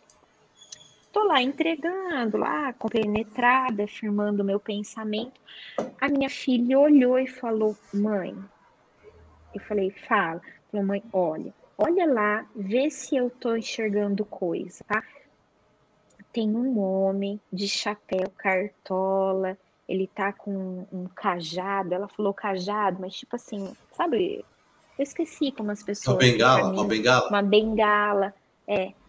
Eu falei, é, tem. E o rapaz olhou, o rapaz que não tinha medo, porque ele só tinha medo de vivo. Ele olhou, gente, esse homem entrou no carro, numa disparada, entendeu? Mas ele tremia, ele tremia, que quando a gente voltou assim, ele dirigia assim, olha, tremendo no volante. E uma outra coisa engraçada, hoje é engraçada, mas que eu passei muita raiva, também em Valinhos, mas isso há muitos anos atrás. Eu liguei para um Uber e falei: olha, eu pedi pelo aplicativo, mandei uma mensagem para ele assim: preciso ir até esse endereço. O senhor, por ser muito tarde da noite, eu vou precisar de 15 minutos para aquilo que eu tenho que fazer. O senhor pode me esperar e me trazer de volta? Eu pago a mais, fora da, sabe, do aplicativo. O senhor pode ficar tranquilo. Ele chegou, ele, só que pela mensagem ele falou aceito. Beleza. Quando ele chegou, eu já fui toda paramentada, com aquele vestido de mãe de santo, né? Aquela saião toda de branco, o pano na cabeça, cheio das grias aqui cruzando o meu peito, com um monte de sacola, porque eu ia deixar comida, ia deixar cigarro, as oferendas que eu tinha deixar lá. O homem já ficou, ele já olhou. Já, já olhou estranho. estranho. Ele olhou estranho para mim. Aí eu percebi que eu entrei, ele começou a colocar um zino gospel, sabe? Aí ele falou, acho que não estava muito bom, ele atacou com Hillsong, que é um, uma banda gospel que tem umas músicas maravilhosas. E aí ele colocou bem alto, e ele ficava me olhando pelo retrovisor, tipo, onde é que eu vou levar essa mulher? E aí ele começou, e eu comecei a cantar, eu conhecia aquela letra de música, uma letra muito bonita, eu falei, meu Deus, tá um axé bom, tá uma noite boa para trabalhar. Me mandou um homem ali muito bom, com uma energia boa, tô ouvindo um hino. E a música tocando e eu lá cantando com baixinho lá, Rosana, Rosana in the high, esse, né? Esse, ó. Quando eu cheguei em frente ao cemitério, só deu tempo de eu tirar as minhas sacolas. Esse homem saiu cantando pneu porque ele não recebeu nem a corrida que ele me levou. O homem Só que aí, meu filho, só que aí eu fui entregar as minhas coisas, colocar as coisas no cruzeiro, fazer as minhas rezas, as minhas coisas. Agora eu tenho que ir embora. Não tinha nem velório no cemitério, então estava deserto. E aí eu comecei a chamar pelo aplicativo. Então, via, chegavam até alguns Ubers, alguns carros de aplicativo. Só quando eles me viam toda vestida de branco em frente ao cemitério, quem ah, chegava já. já acelerava e ia embora. Eu não tinha ninguém para chamar porque estava muito tarde. Na época, meu pai estava trabalhando ainda em uma outra cidade, não tinha como me buscar. Eu voltei a pé. No meio do caminho, caiu uma chuva. Nossa. E as pessoas que iam cruzando comigo no caminho ficavam, tipo, passando por mim, me olhando estranho, sabe? Eu cheguei putaça em casa, cansada, toda suja, minha roupa branca já não estava mais branca, toda molhada, mas entreguei ali os meus trabalhos. Mas eu acho que o motorista ficou morrendo de medo, né? Com certeza. Ele não, ele não curtiu, não. Com certeza. Você, você sente hoje preconceito assim, da galera ainda? Sempre existe. E, e eu acho que e o preconceito vem muito do desconhecido, da falta de informação. Quem tem preconceito é leigo e ignorante. Quando você é uma pessoa que, mesmo, olha, eu já conversei sobre minha religião, eu tenho amigos que são evangélicos, eu tenho amigo judeu, eu tenho um amigo católico, que a gente conversa, a gente convive, e as pessoas nunca me colocaram numa situação é, de inferioridade por causa da minha crença, por causa da minha religião, tá?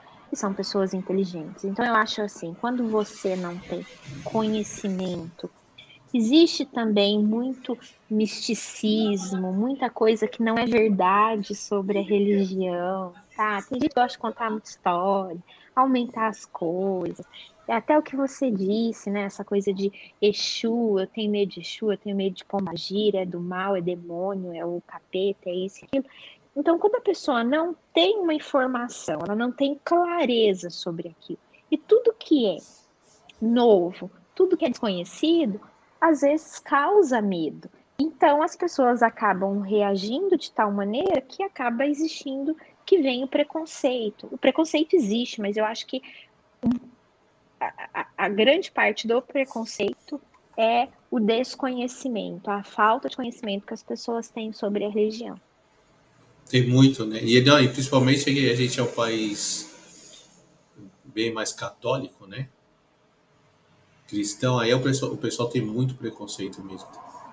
O Brasil é um país laico. Você passar por qualquer tipo de preconceito por causa da sua religião é crime, tá na lei, na Constituição, tá? Então é um crime aí de se você não respeita a religião do outro é um crime. Só que as pessoas disfarçam isso, tá? Tem aquela coisa disfarçada, aquela risadinha.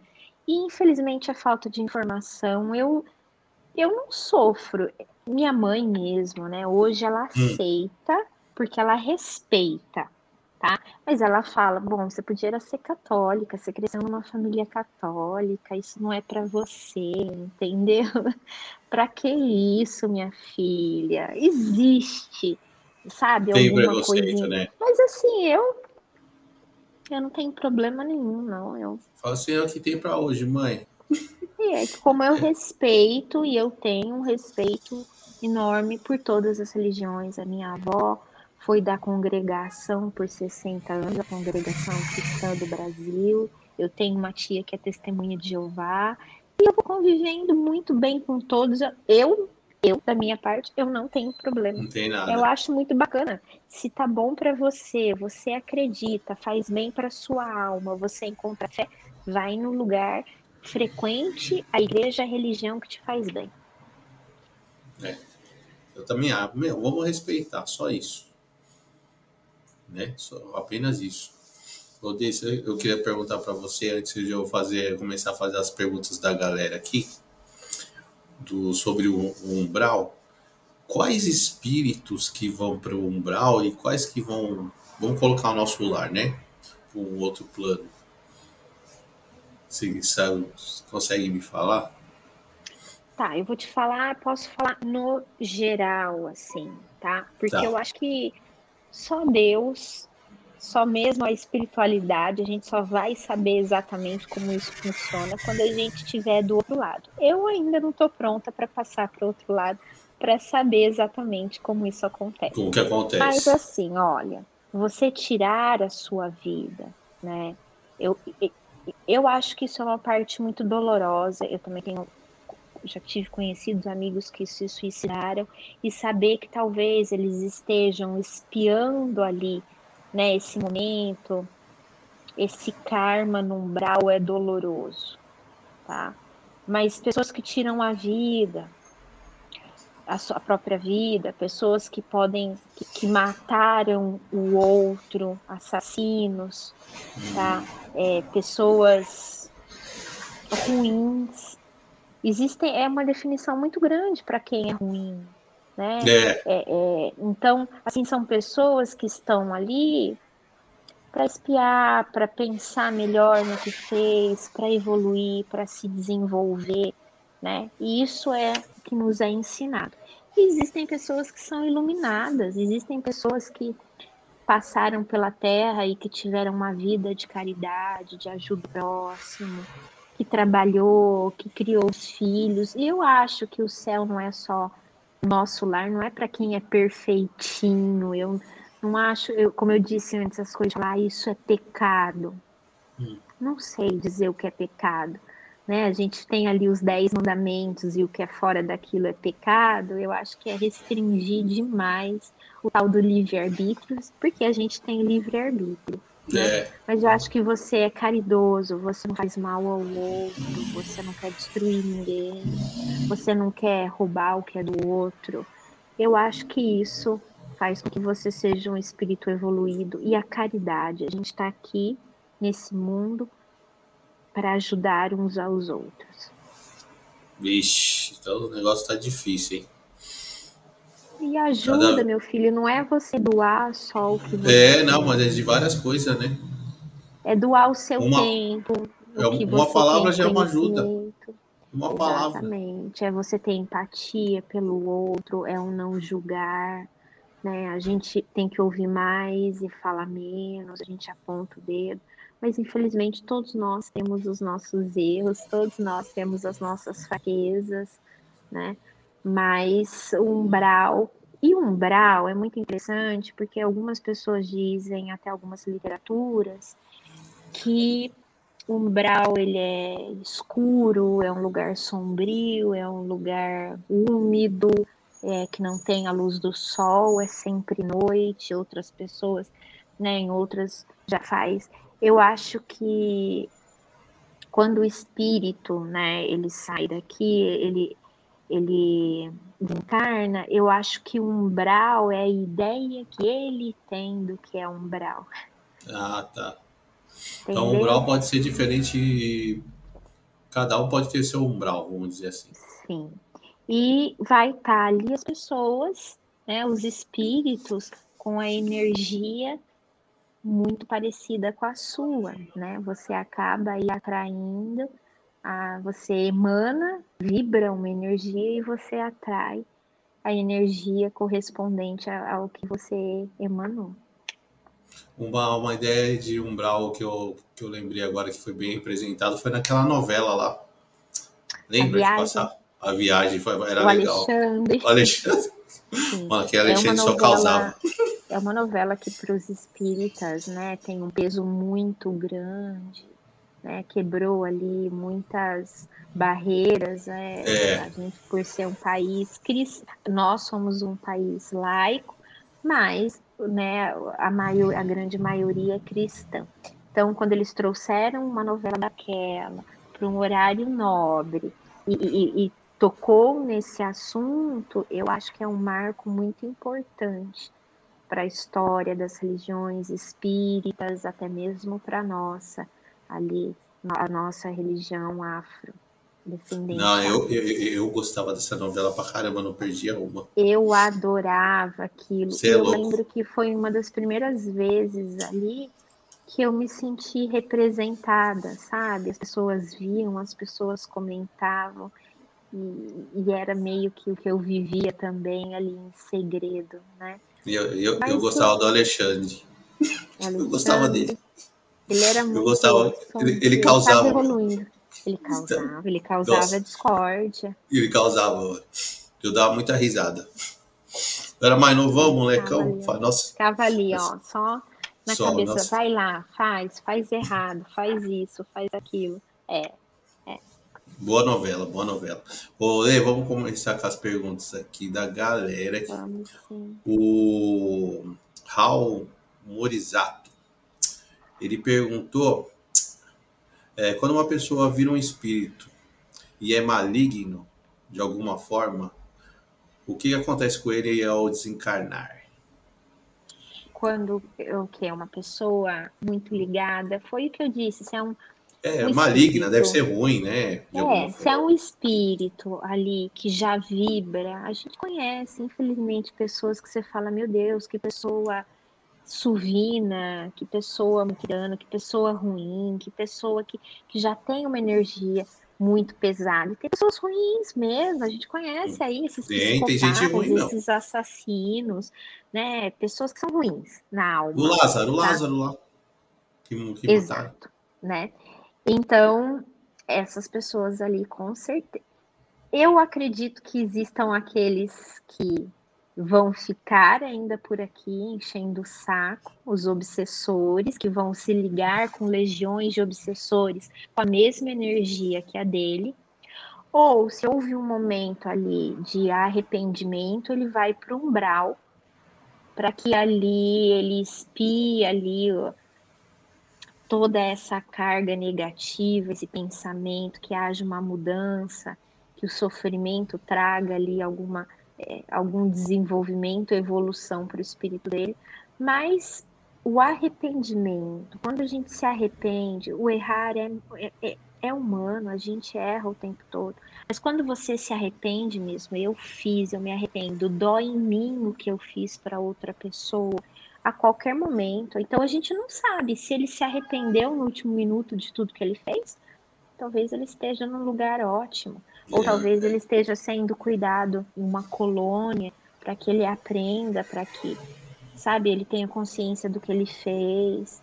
É, ou ele vai estar tá num umbral ali espiando todo esse sofrimento que ele causou nas outras pessoas, ele passando por aquilo. Então, a gente não sabe exatamente, mesmo porque é muito recente. Aí o que acontece? A pessoa morre. Eu vejo isso acontecer direto. A pessoa desencarnou, famoso, né? Tá. Um mês depois, dois meses depois, diz que a pessoa já está mandando psicografia, a pessoa já está entrando em contato. E não é exatamente assim. Leva-se um tempo para a pessoa, quando ela é resgatada, quando ela vai para um hospital espiritual, né, que ela passa por um tratamento, que ela aprenda, para que ela se conscientize de que ela não faz parte desse plano, para que ela aceite o desencarne até que ela entre em contato novamente. Eu vejo essas pessoas, né? Fulano faleceu, uma semana depois, um mês depois, entrou em contato. Infelizmente, eu não acredito, porque não é, eu. Eu ouvi isso aí do, do Chorão, que ele morreu, aí passou uma semana falando, falando que ele estava mandando mensagem para a família.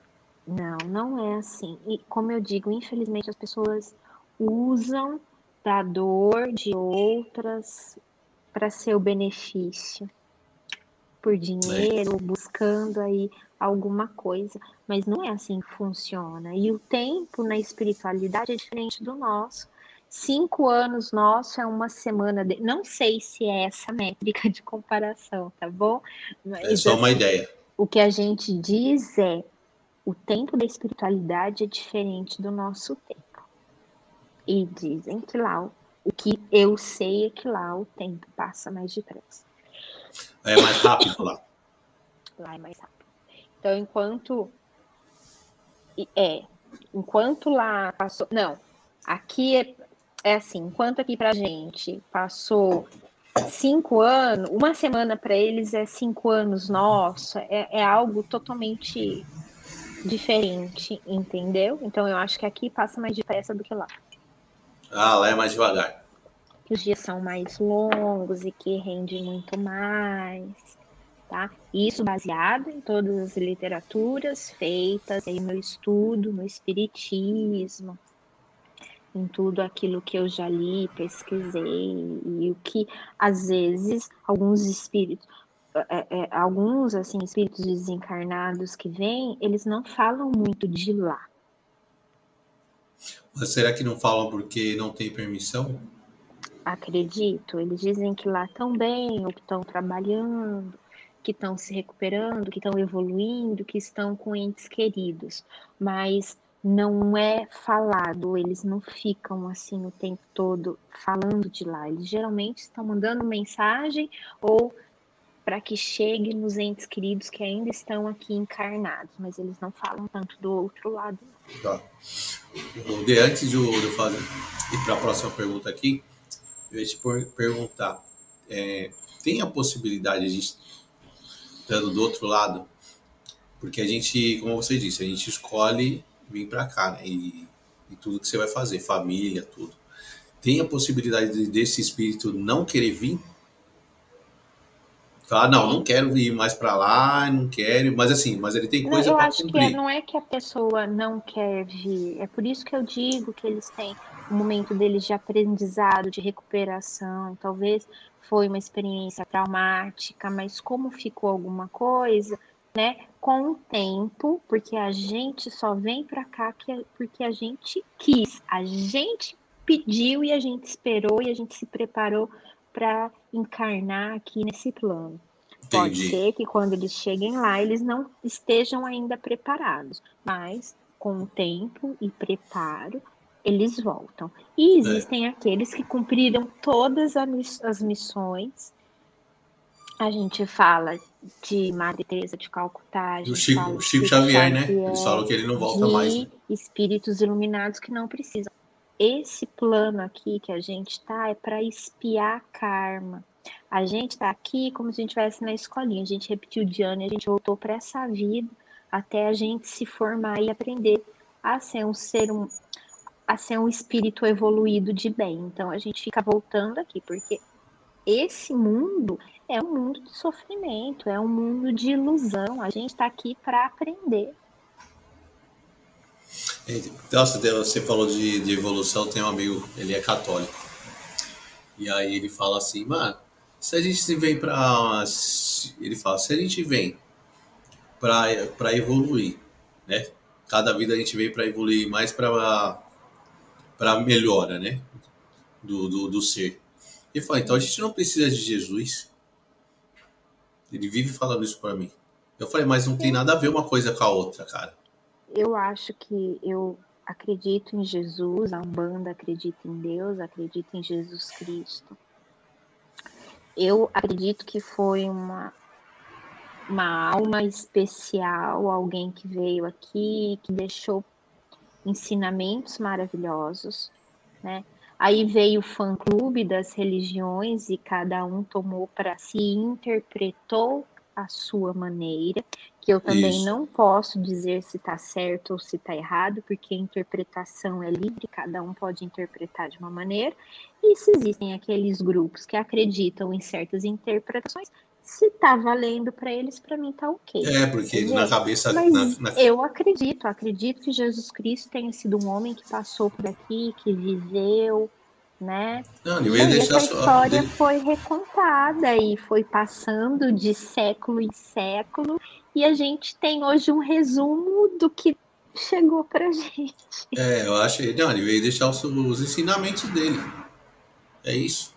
Mas eu acredito, eu acredito que, não sei se eu posso dizer para você que eu acredito que Deus é um homem e que ele também, que nós fomos criados à imagem e semelhança dele, que necessariamente ele seja uma é. pessoa.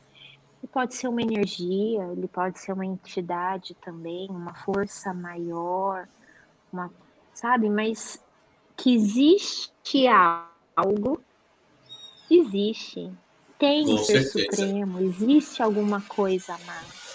E eu acho que, que cada pessoa tem o direito de acreditar ou não, né? De acreditar em Deus ou não acreditar. Mas do que eu vejo, quando você tem fé em algo, você acredita em algo, você tem mais forças para superar o obstáculo.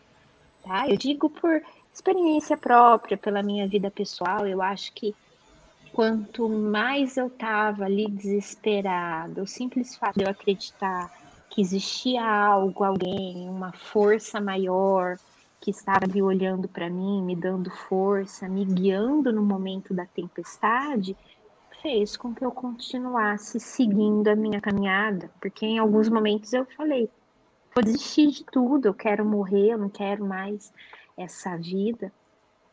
Mas você tem fé, a fé te leva mais longe. É, ergue montanhas, né? Ditado. Uhum. Vamos lá, o Rosemary, Rosemary, ela perguntou aqui. Desde já aconteceu com você de estar em um lugar e de repente surgir algum espírito ligado a um ente querido dele e estar no mesmo lugar e te pedir para mandar um recado?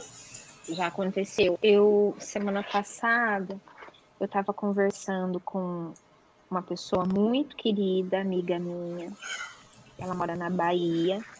E a gente estava conversando, eu não sabia, né, que ela tinha perdido alguém, e de repente, eu estava numa videochamada com ela, e de repente apareceu alguém no meu sofá. E começou a falar: Olha, você está falando com Fulano, você pode dar esse recado para mim? E ficou insistindo.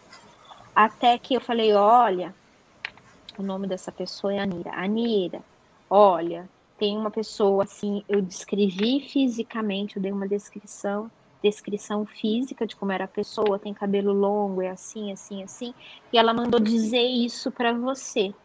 A Anira do outro lado começou a tremer e chorar e disse: "Olha, há alguns meses eu perdi aí uma uma amiga minha de tal maneira e aí ela disse algumas coisas que para Nira fez todo sentido. Eu nunca ouvi falar nessa pessoa, eu não conhecia. Nira é uma pessoa que eu conheci através da internet, que a gente começou, a, que a gente se tornou muito amigo.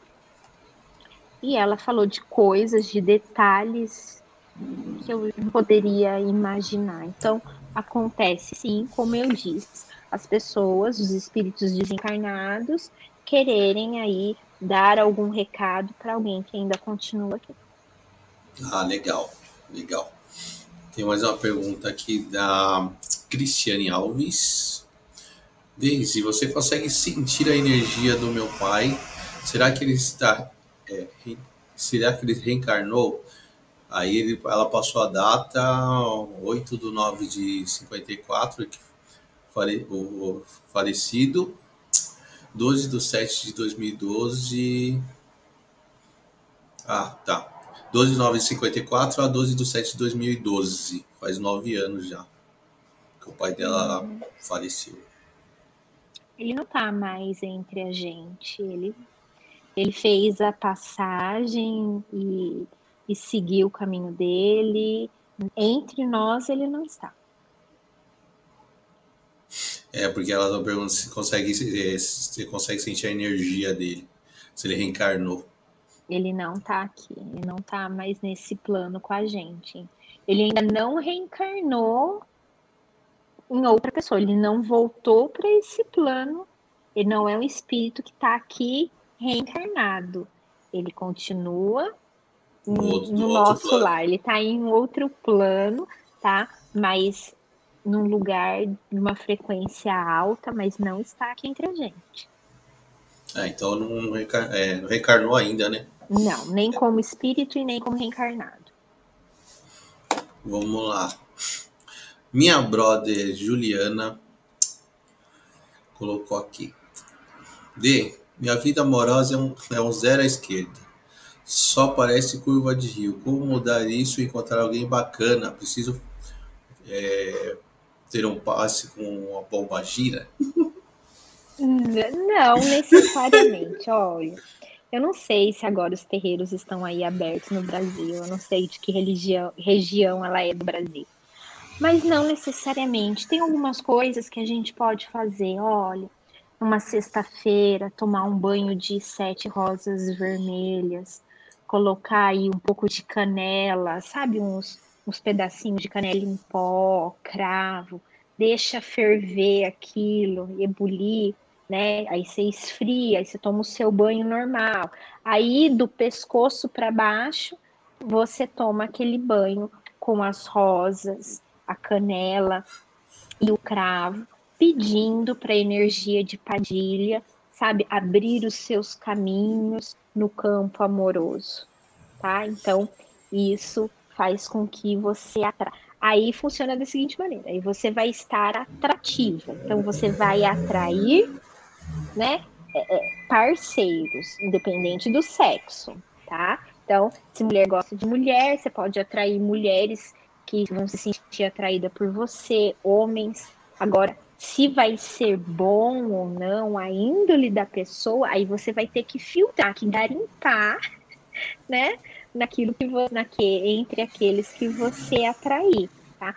Uma outra coisa que as mulheres fazem muito, e, e eu sempre ensino isso para elas, é passar um pouco de canela em pó no bico do seio a canela é um afrodisíaco, é uma especiaria altamente afrodisíaca, a gente usa demais em é, simpatias e rituais para amor, e ela desperta o desejo sexual das outras pessoas por você. Quando você passa um pouquinho no bico do seio, um pouco de pó de canela em pó, você tá aí utilizando um talismã, você é um atrativo que vai fazer com que você chame a atenção de outros homens, homens ou mulheres. Legal. Tá, é, isso aí é mais específico para a mulherada. Tem alguma coisa para os homens? No homem também pode pode passar também no bico dos seios do mesmo jeito. Serve para homens quanto para mulheres. Aí, galera, vamos passar canela aí nos biquinhos para atrair o povo. Deixa eu, Vamos ver se tem mais alguma outra. Ah, tá. Tem um aqui da Regiane Ribeiro. D, estou pensando em separação. Nasci no dia 8 de 11 de 78. Esposo nasceu 11 de 6 de 83. Devo continuar? Vamos lá, eu tô com as minhas cartas aqui. Então, olha, é Regiane Ribeiro. Ela é nascida no 8 de 11 de 78. Isso, então ela quer saber 78. se ela continua com o esposo. Aí tem a data do esposo aqui. A Juliana colocou ali que ela vai passar um quilo de canela. Não precisa passar tudo isso, não, Juliana. Só um pouquinho já tá bom, minha filha. Ó, vamos lá. A carta que saiu é o nove de espadas. Ó, eu vou ver se dá. Pra, eu não sei se dá para enxergar. Aí, aí, aí, aí, aí tá beleza. Nove de espadas, tá? Então essa carta vem falando, Regiane, que é um momento aí de desespero, de desânimo, de cansaço. Eu vejo muitos obstáculos na vida de vocês entre casal. Eu vejo interferência de amigos e familiares aí colocando pilha, diz que me disse. Existe ali, talvez você não seja bem vista até entre os familiares ou os amigos dele. E tenha muito cuidado, eu vejo aqui traição, tem muita mentira, talvez você esteja sendo enganada. Né? Você continuar com ele ou não é uma opção sua, é o seu livre-arbítrio. Mas se eu puder te dar um conselho das cartas, continuar nesse relacionamento vai trazer para você aí muitas dores, muitos dissabores. Você vai se decepcionar ainda mais. Então, é você que tem que avaliar o que é melhor para sua vida. Mas eu vejo muitas decepções nesse relacionamento. Olha, é. Então, Regiane, fica ligeira, pensa direitinho, para não ter problema, né? Uhum. O, a Cristiane mandou aqui, ó. Aí, ensina uma simpatia para conseguir comprar uma casa. Uh, eu conheço uma simpatia super simples. Você abrir a Bíblia, né, e escolher um salmo. Você abre, a gente sabe onde fica ali os salmos na Bíblia e no salmo que cair, tá? Você deixa ali aberto. Aí você vai pegar a chave da sua casa atual, tá? Uma das chaves, ou se você puder fazer uma cópia, se tiver uma chave só, a sua chave atual você vai colocar dentro da Bíblia e você vai você vai ler a, a, o salmo que saiu e você vai pedir ali, né, que a próxima chave que você vai ter vai ser a chave da sua casa própria, tá? E quanto mais você rezar, quanto mais você reza, quanto mais você ora, energia oração é energia, você envia para o universo e você recebe uma resposta. Então, com mais quanto mais fé você põe nessa oração, se você puder pedir todos os dias, sempre que você lembrar, você vai lá, você reza, você pede, ou de manhã ou à noite, ter o hábito de rezar, de fazer uma oração, sempre pedindo, repetindo aquilo, e aí isso vai acontecer essa, essa oração, essa simpatia eu já ensinei várias vezes, pelo menos as pessoas que fizeram me disseram que conquistaram a casa própria aí rapidamente. E eu espero que aconteça com você também, né? Que assim seja. Mas tudo que a gente faz, a gente faz com a fé, a gente firma o pensamento. Já deu certo, já aconteceu, eu já consegui aí conquistar a minha casa. Ah, que bom. Pô, legal esse da essa simpatia aí, hein? Nunca vi o lance do, da Bíblia. Da Bíblia. Alguém falar simpatia com Bíblia. com a Bíblia. Tem várias simpatias com Bíblia. De você pegar o seu currículo, uma simpatia aí se você está procurando emprego, tá? Que é colocar o seu currículo é, na, dentro da Bíblia, no Salmo 91, e você fazer aquela oração e você deixar o seu currículo ali né? Tem pessoas que colocam todos os currículos, cada currículo que vai. É que hoje a gente manda por e-mail, né? Essa é uma, é uma simpatia que eu conheço, é muito antiga, que as pessoas deixavam todos os currículos dentro do, da Bíblia, no Salmo 91, e cada, cada vez que ia distribuir em algum lugar, pegava aquela folha sulfite e distribuía aquele currículo que estava ali dentro da Bíblia. Mas existem várias simpatias com a Bíblia. Legal. O D, passa pra galera um banho, um banho de proteção, né? De uma maneira geral. É sempre bom, né? Banho de proteção? Olha, eu gosto muito de fazer. Na verdade, são dois banhos. Então, assim, você vai preparar em dois recipientes diversos. Numa sexta-feira, durante o dia, tá? Você vai levar para o banho uma vasilha, um recipiente com sal, água e sal grosso, e na outra você vai ter fervido a água e colocado a espada de São Jorge, uma espada de São Jorge. E aí aquilo vai ebulir, aí você vai no banho, você faz o seu banho de higiene, de asseio, aí você joga primeiro a água com sal grosso do pescoço para baixo, não molha a cabeça. É do pescoço para baixo, aqui na parte da frente, atrás, pedindo que aquela água de sal grosso vai limpar tudo que tem encostado em você, inveja, é, olho gordo, é, tudo que tem de negativo que seja limpo, que saia do seu corpo, do seu que des, desprenda de você através da água com sal grosso. Em seguida, você vai jogar aquela água, né, com da espada de São Jorge, pedindo que São Jorge, algum guerreiro, tá, com a sua espada, a sua armadura, te proteja dos seus inimigos, da inveja, da maldade, né, de tudo, de todos os perigos aí que possa correr na vida. Então você faz a limpeza e você já faz a proteção aí com São Jorge. Com Legal. O, a Cristiane mandou, perguntou se tem um banho para recuperar a, e restabelecer a saúde, porque ela está com Covid e muita dor de cabeça. Olha, é um chá simples aí, né? Que, que ele ajuda muito a, a restabelecer.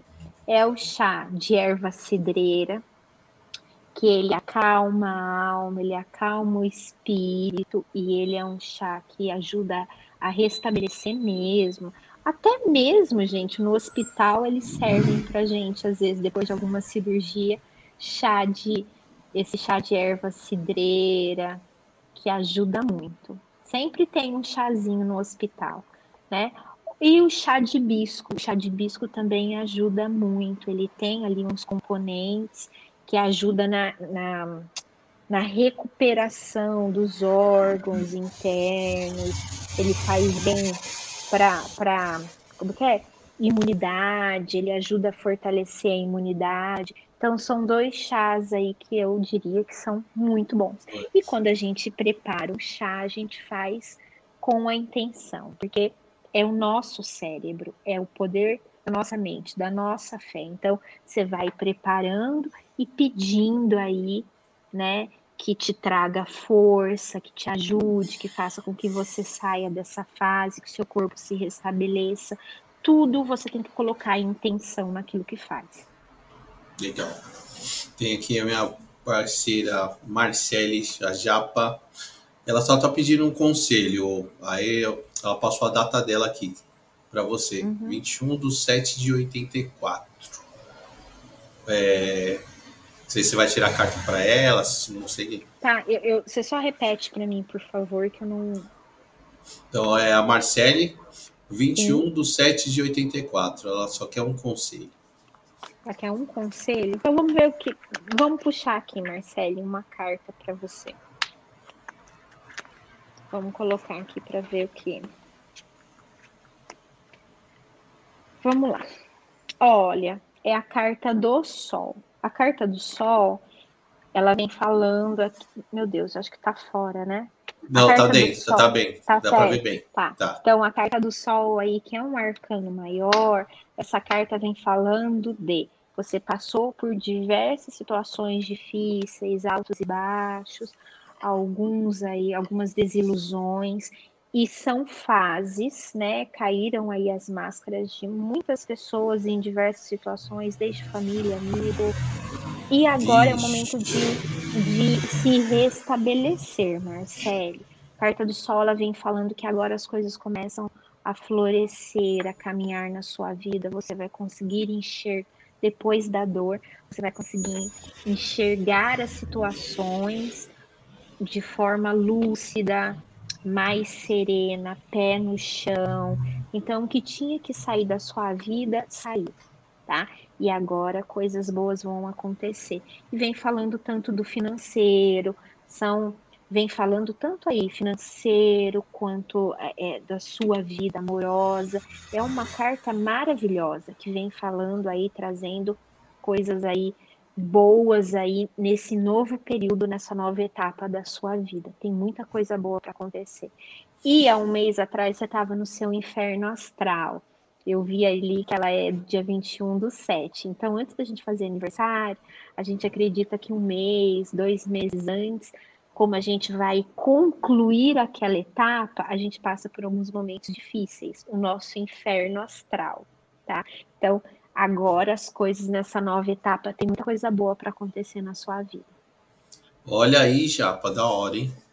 Sucesso. Ela até mandou aqui para você que ela curtiu sua camiseta.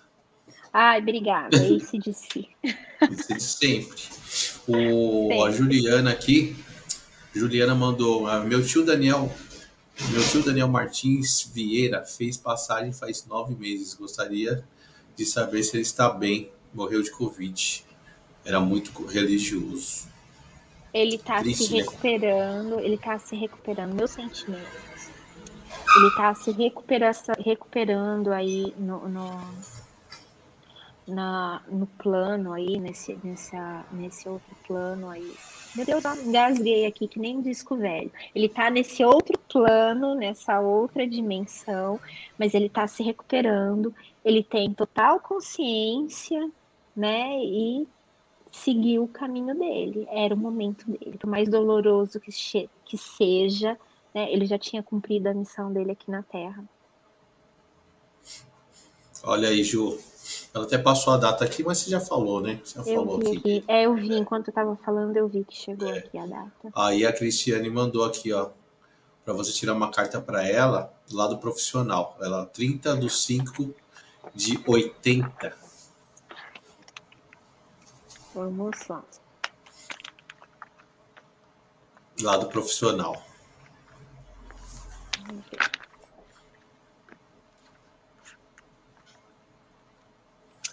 Olha, o Rei de Espadas. É, Cris, esse é um ano aí para você de prosperidade. Eu vejo aí é, no, no, no, seu profissional é, novas oportunidades de emprego, tá? Salário, desculpa, a gente engasguei aqui, salário melhor, novas situações aí acontecendo e muito próximo. Eu não vejo isso a médio e longo prazo. Então você pode ter certeza aí que você vai começar a receber propostas profissionais muito melhores que valerão a pena e que seu coração vai saber escolher aí a melhor e siga elas, porque tem uma reviravolta aí na sua vida profissional. Ah, que bom, né? Notícia boa, né? Que Isso bom aí. mesmo. Prosperar prosperar. Galerinha, aproveitem, mandem suas, suas perguntas, que já já a live está acabando. Aproveitem. Deixa eu ver se tem mais alguma aqui. E passou, né? Eu acho que não.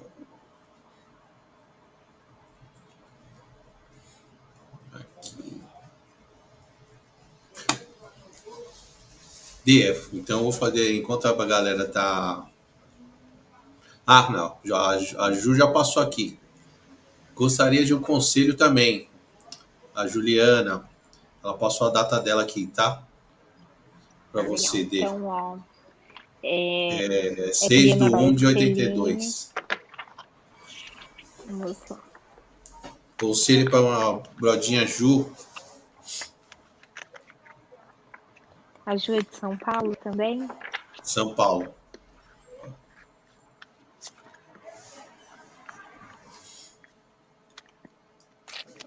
Vamos lá, Ju. Olha, a carta aqui que saiu para você sair um arcano maior, a carta número 20. Peraí, vamos lá. A carta número 20, a carta do julgamento. Tá? Essa carta aí, olha, com aconselhamento, ela vem falando para você tomar muito cuidado com amizades muito cuidado com pessoas que você confia demais. Se você se abre muito, às vezes as pessoas te ouvem, parece que tá ali te dando apoio, mas não é verdade. Tenha muito cuidado com isso, essa carta do julgamento, tá?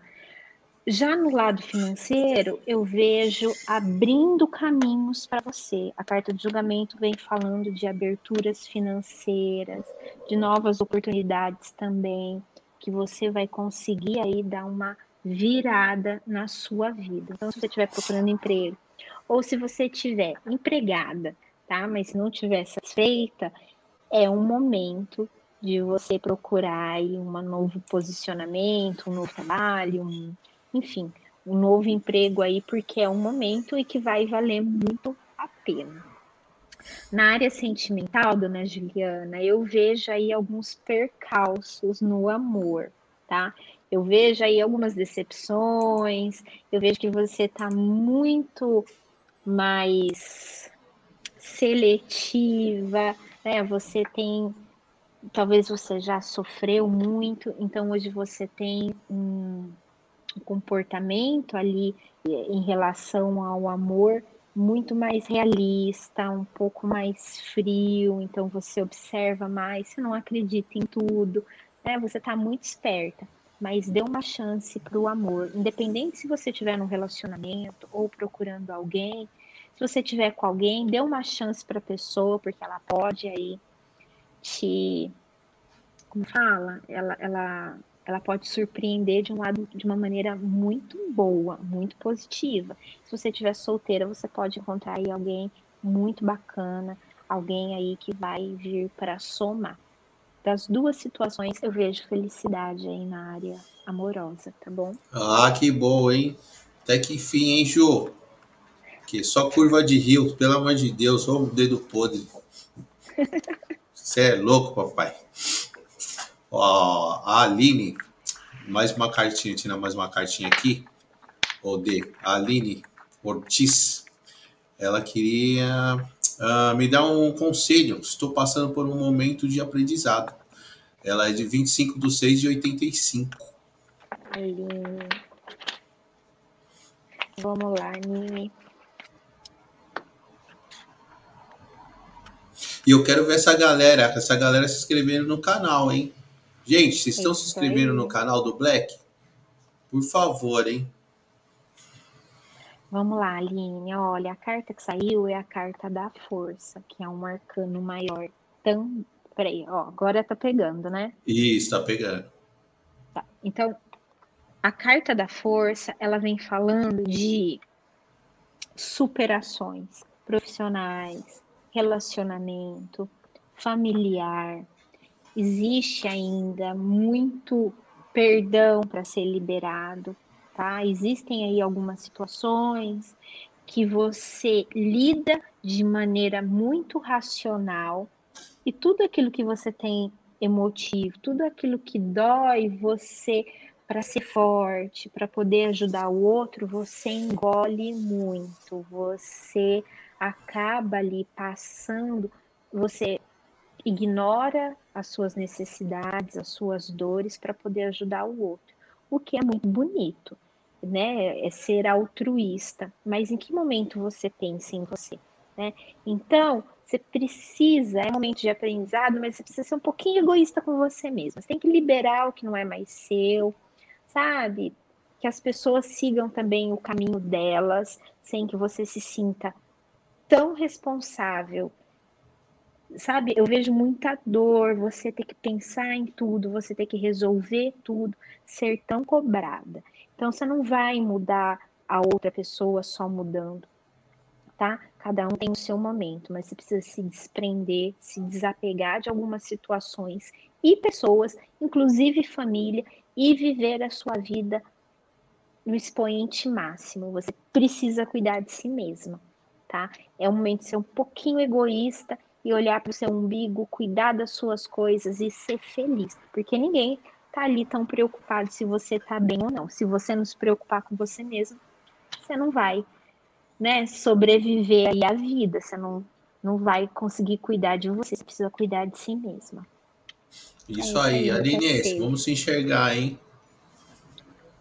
Cuidar de si, cuidar de mais, si. É... ser um pouquinho egoísta, parar de fazer tudo só para os outros e ninguém se importar com você. Já fui assim, hein? Não, não, não evolui, não, hein? O Odê, é, tem mais um tempinho aí? Mais um, que, uns 10 minutos aí? Tenho, tô aqui tranquila. Tá. O, a Estela, Estela Alves mandou aqui. É, ela quer saber sobre a vida profissional dela futuramente e se vai conseguir fazer intercâmbio. A data é 21 de 3 de 2001. Ah, ela é novinha, ela é novinha.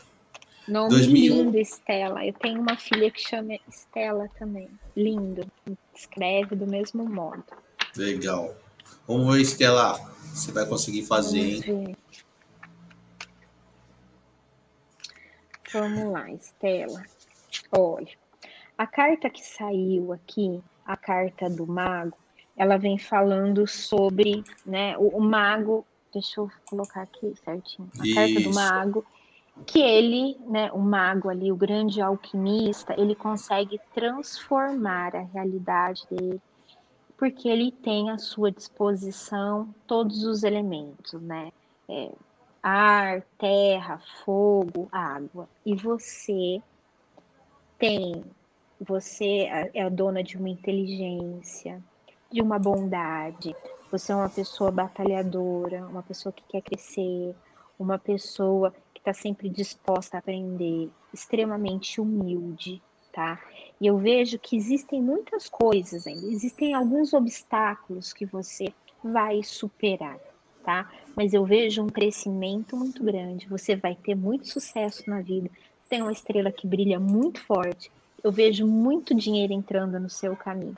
E não é mesmo no Brasil. Eu não vejo você é, só indo fazer um intercâmbio, tá? Eu vejo você indo para estudar e você ficando por lá, seguindo sua vida, fazendo sua história, buscando seu reconhecimento. Tem muito dinheiro, a gente fala ouro na minha religião, a gente diz olha, dinheiro, falar dinheiro. Já manda um pix aí para nós. Mas olha, Estela, tem um caminho que você vai ter sempre que se doar, vai ser de muito trabalho, você vai ter que priorizar, você vai ter que se doar muito do seu tempo, da sua energia, mas você vai colher, assim, a sua colheita, os seus frutos vão ser abundantes. Então, se esforça, pode ali, olha, firma o seu pensamento, Vai ter, a gente nunca passa por uma vida só de flores. Todo mundo tem os altos e baixos, mas você vai conquistar todos os seus sonhos. E seus sonhos não é no Brasil. Vá para fora, vai viver, corre, vai aprender mesmo, tá? Vai estudar fora, porque o seu caminho é esse. E de muito sucesso. E olha, que assim seja, de todo o coração. Tá, legal. Olha aí.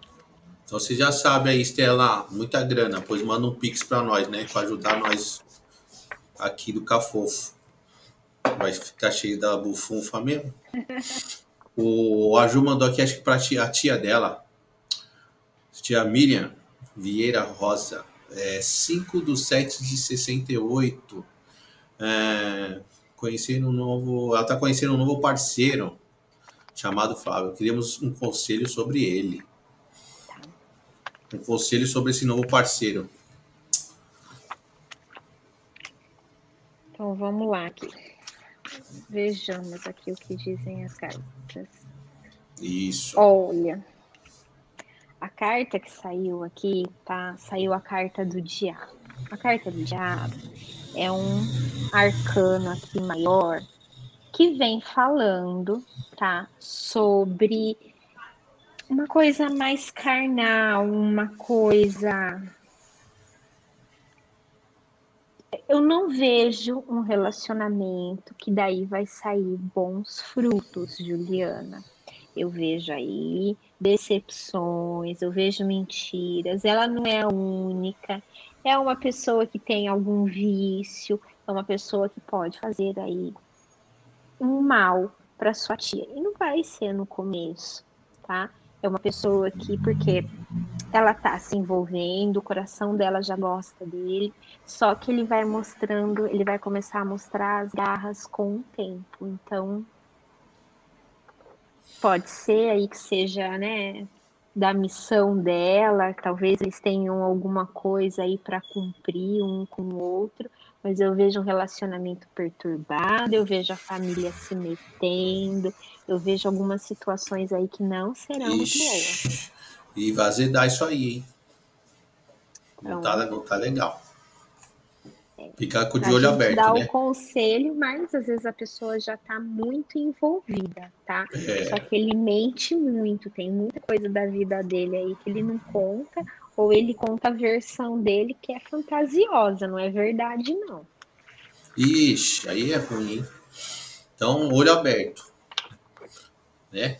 O D, tem o. A Ju passou aqui do tio dela, fez passagem uhum. também, tá? É, ela quer saber como que. Como que tá, né? A pessoa. É 27 do 1 de 66. É o Marcos. Tio Marcos. Ele. Eu não preciso das cartas para responder isso, não. Ele já. É, ele, ele tá nesse plano. Ele voltou para esse plano e, e ele aí já da família. Ele tá entre vocês já. Ah, é? Ixi, é louco, hein? Então o tio Marcos pode ser qualquer pessoa? Ele tá. Ele, ele já reencarnou já. Ele voltou. Olha, aí, Jô. Tio Marcos tá entre vocês. Bacana. Ele tá já de volta. Tá tem a possibilidade. Ode, tem a possibilidade de tipo a pessoa é, desencarnar e não demorar muito tempo e reencarnar de novo? Muito tempo, não demorar muito tempo quanto assim. Tipo um ano, um ano, vai, um ano, um ano. Não, não, é muito recente leva-se pelo menos, assim, em média, uns 10 anos, no mínimo, para que a pessoa volte. Ah, é? Mas tem a possibilidade. morreu dois anos depois, voltou, não é assim. Entendi. É 10 anos do, do nosso tempo. Uhum. Pode tá. ser que em algum caso, tá? Mas assim, ele, ele não é assim rápido, não é compulsório, fui, bati lá, voltei. Não, né? Tem um tempo que ele tá lá aprendendo e tem que reconhecer o que talvez não foi legal numa vida passada para poder voltar. Mas o tio dela eu sei que ele já tá de volta. Ele já tá aqui entre nós de novo. Ah, legal. Então tá, Ju, seu tio tá por aí já, hein? Deixa eu ver se tem mais alguma coisa aqui. Mais alguma pergunta aí, galera? Aproveitem. Deixa eu ver. Cris deixou aqui. Eu acho que não tem, eu acho que não tem mais pergunta da galera. Ver se eu passei alguma aqui do pessoal? Acho que não.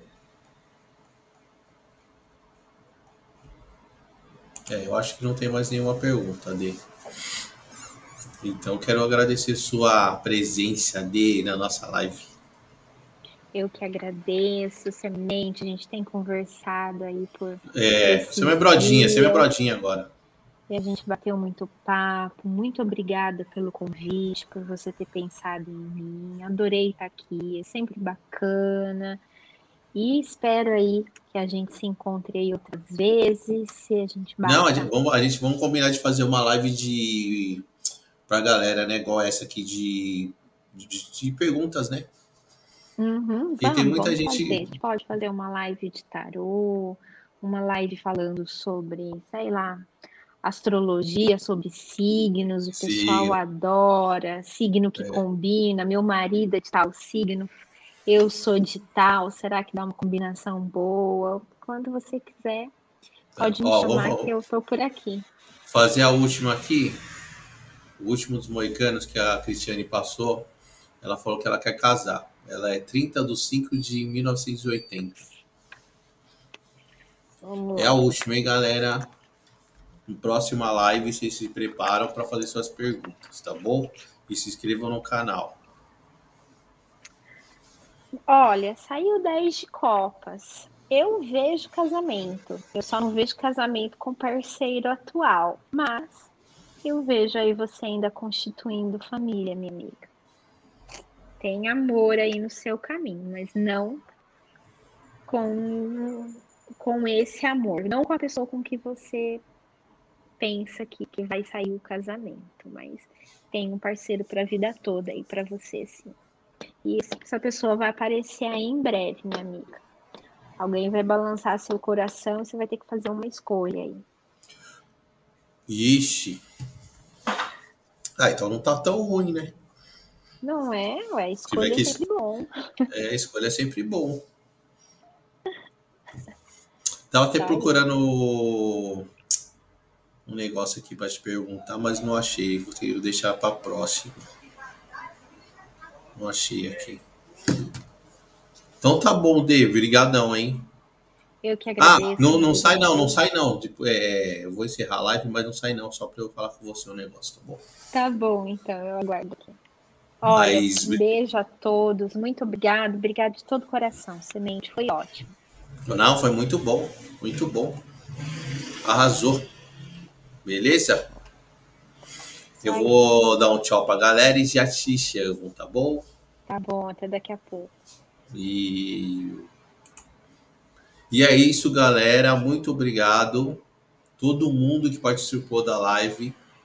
Muito da hora. Não... Espero que vocês é, tenham ficado satisfeitos com as respostas da D. E é, logo mais a gente vai fazer uma outra live. Quiser divulgar para a galera também, para ajudar o canal, só de perguntas e respostas para a galera do chat, tá bom? E é isso. Beijo do Black. E é nós.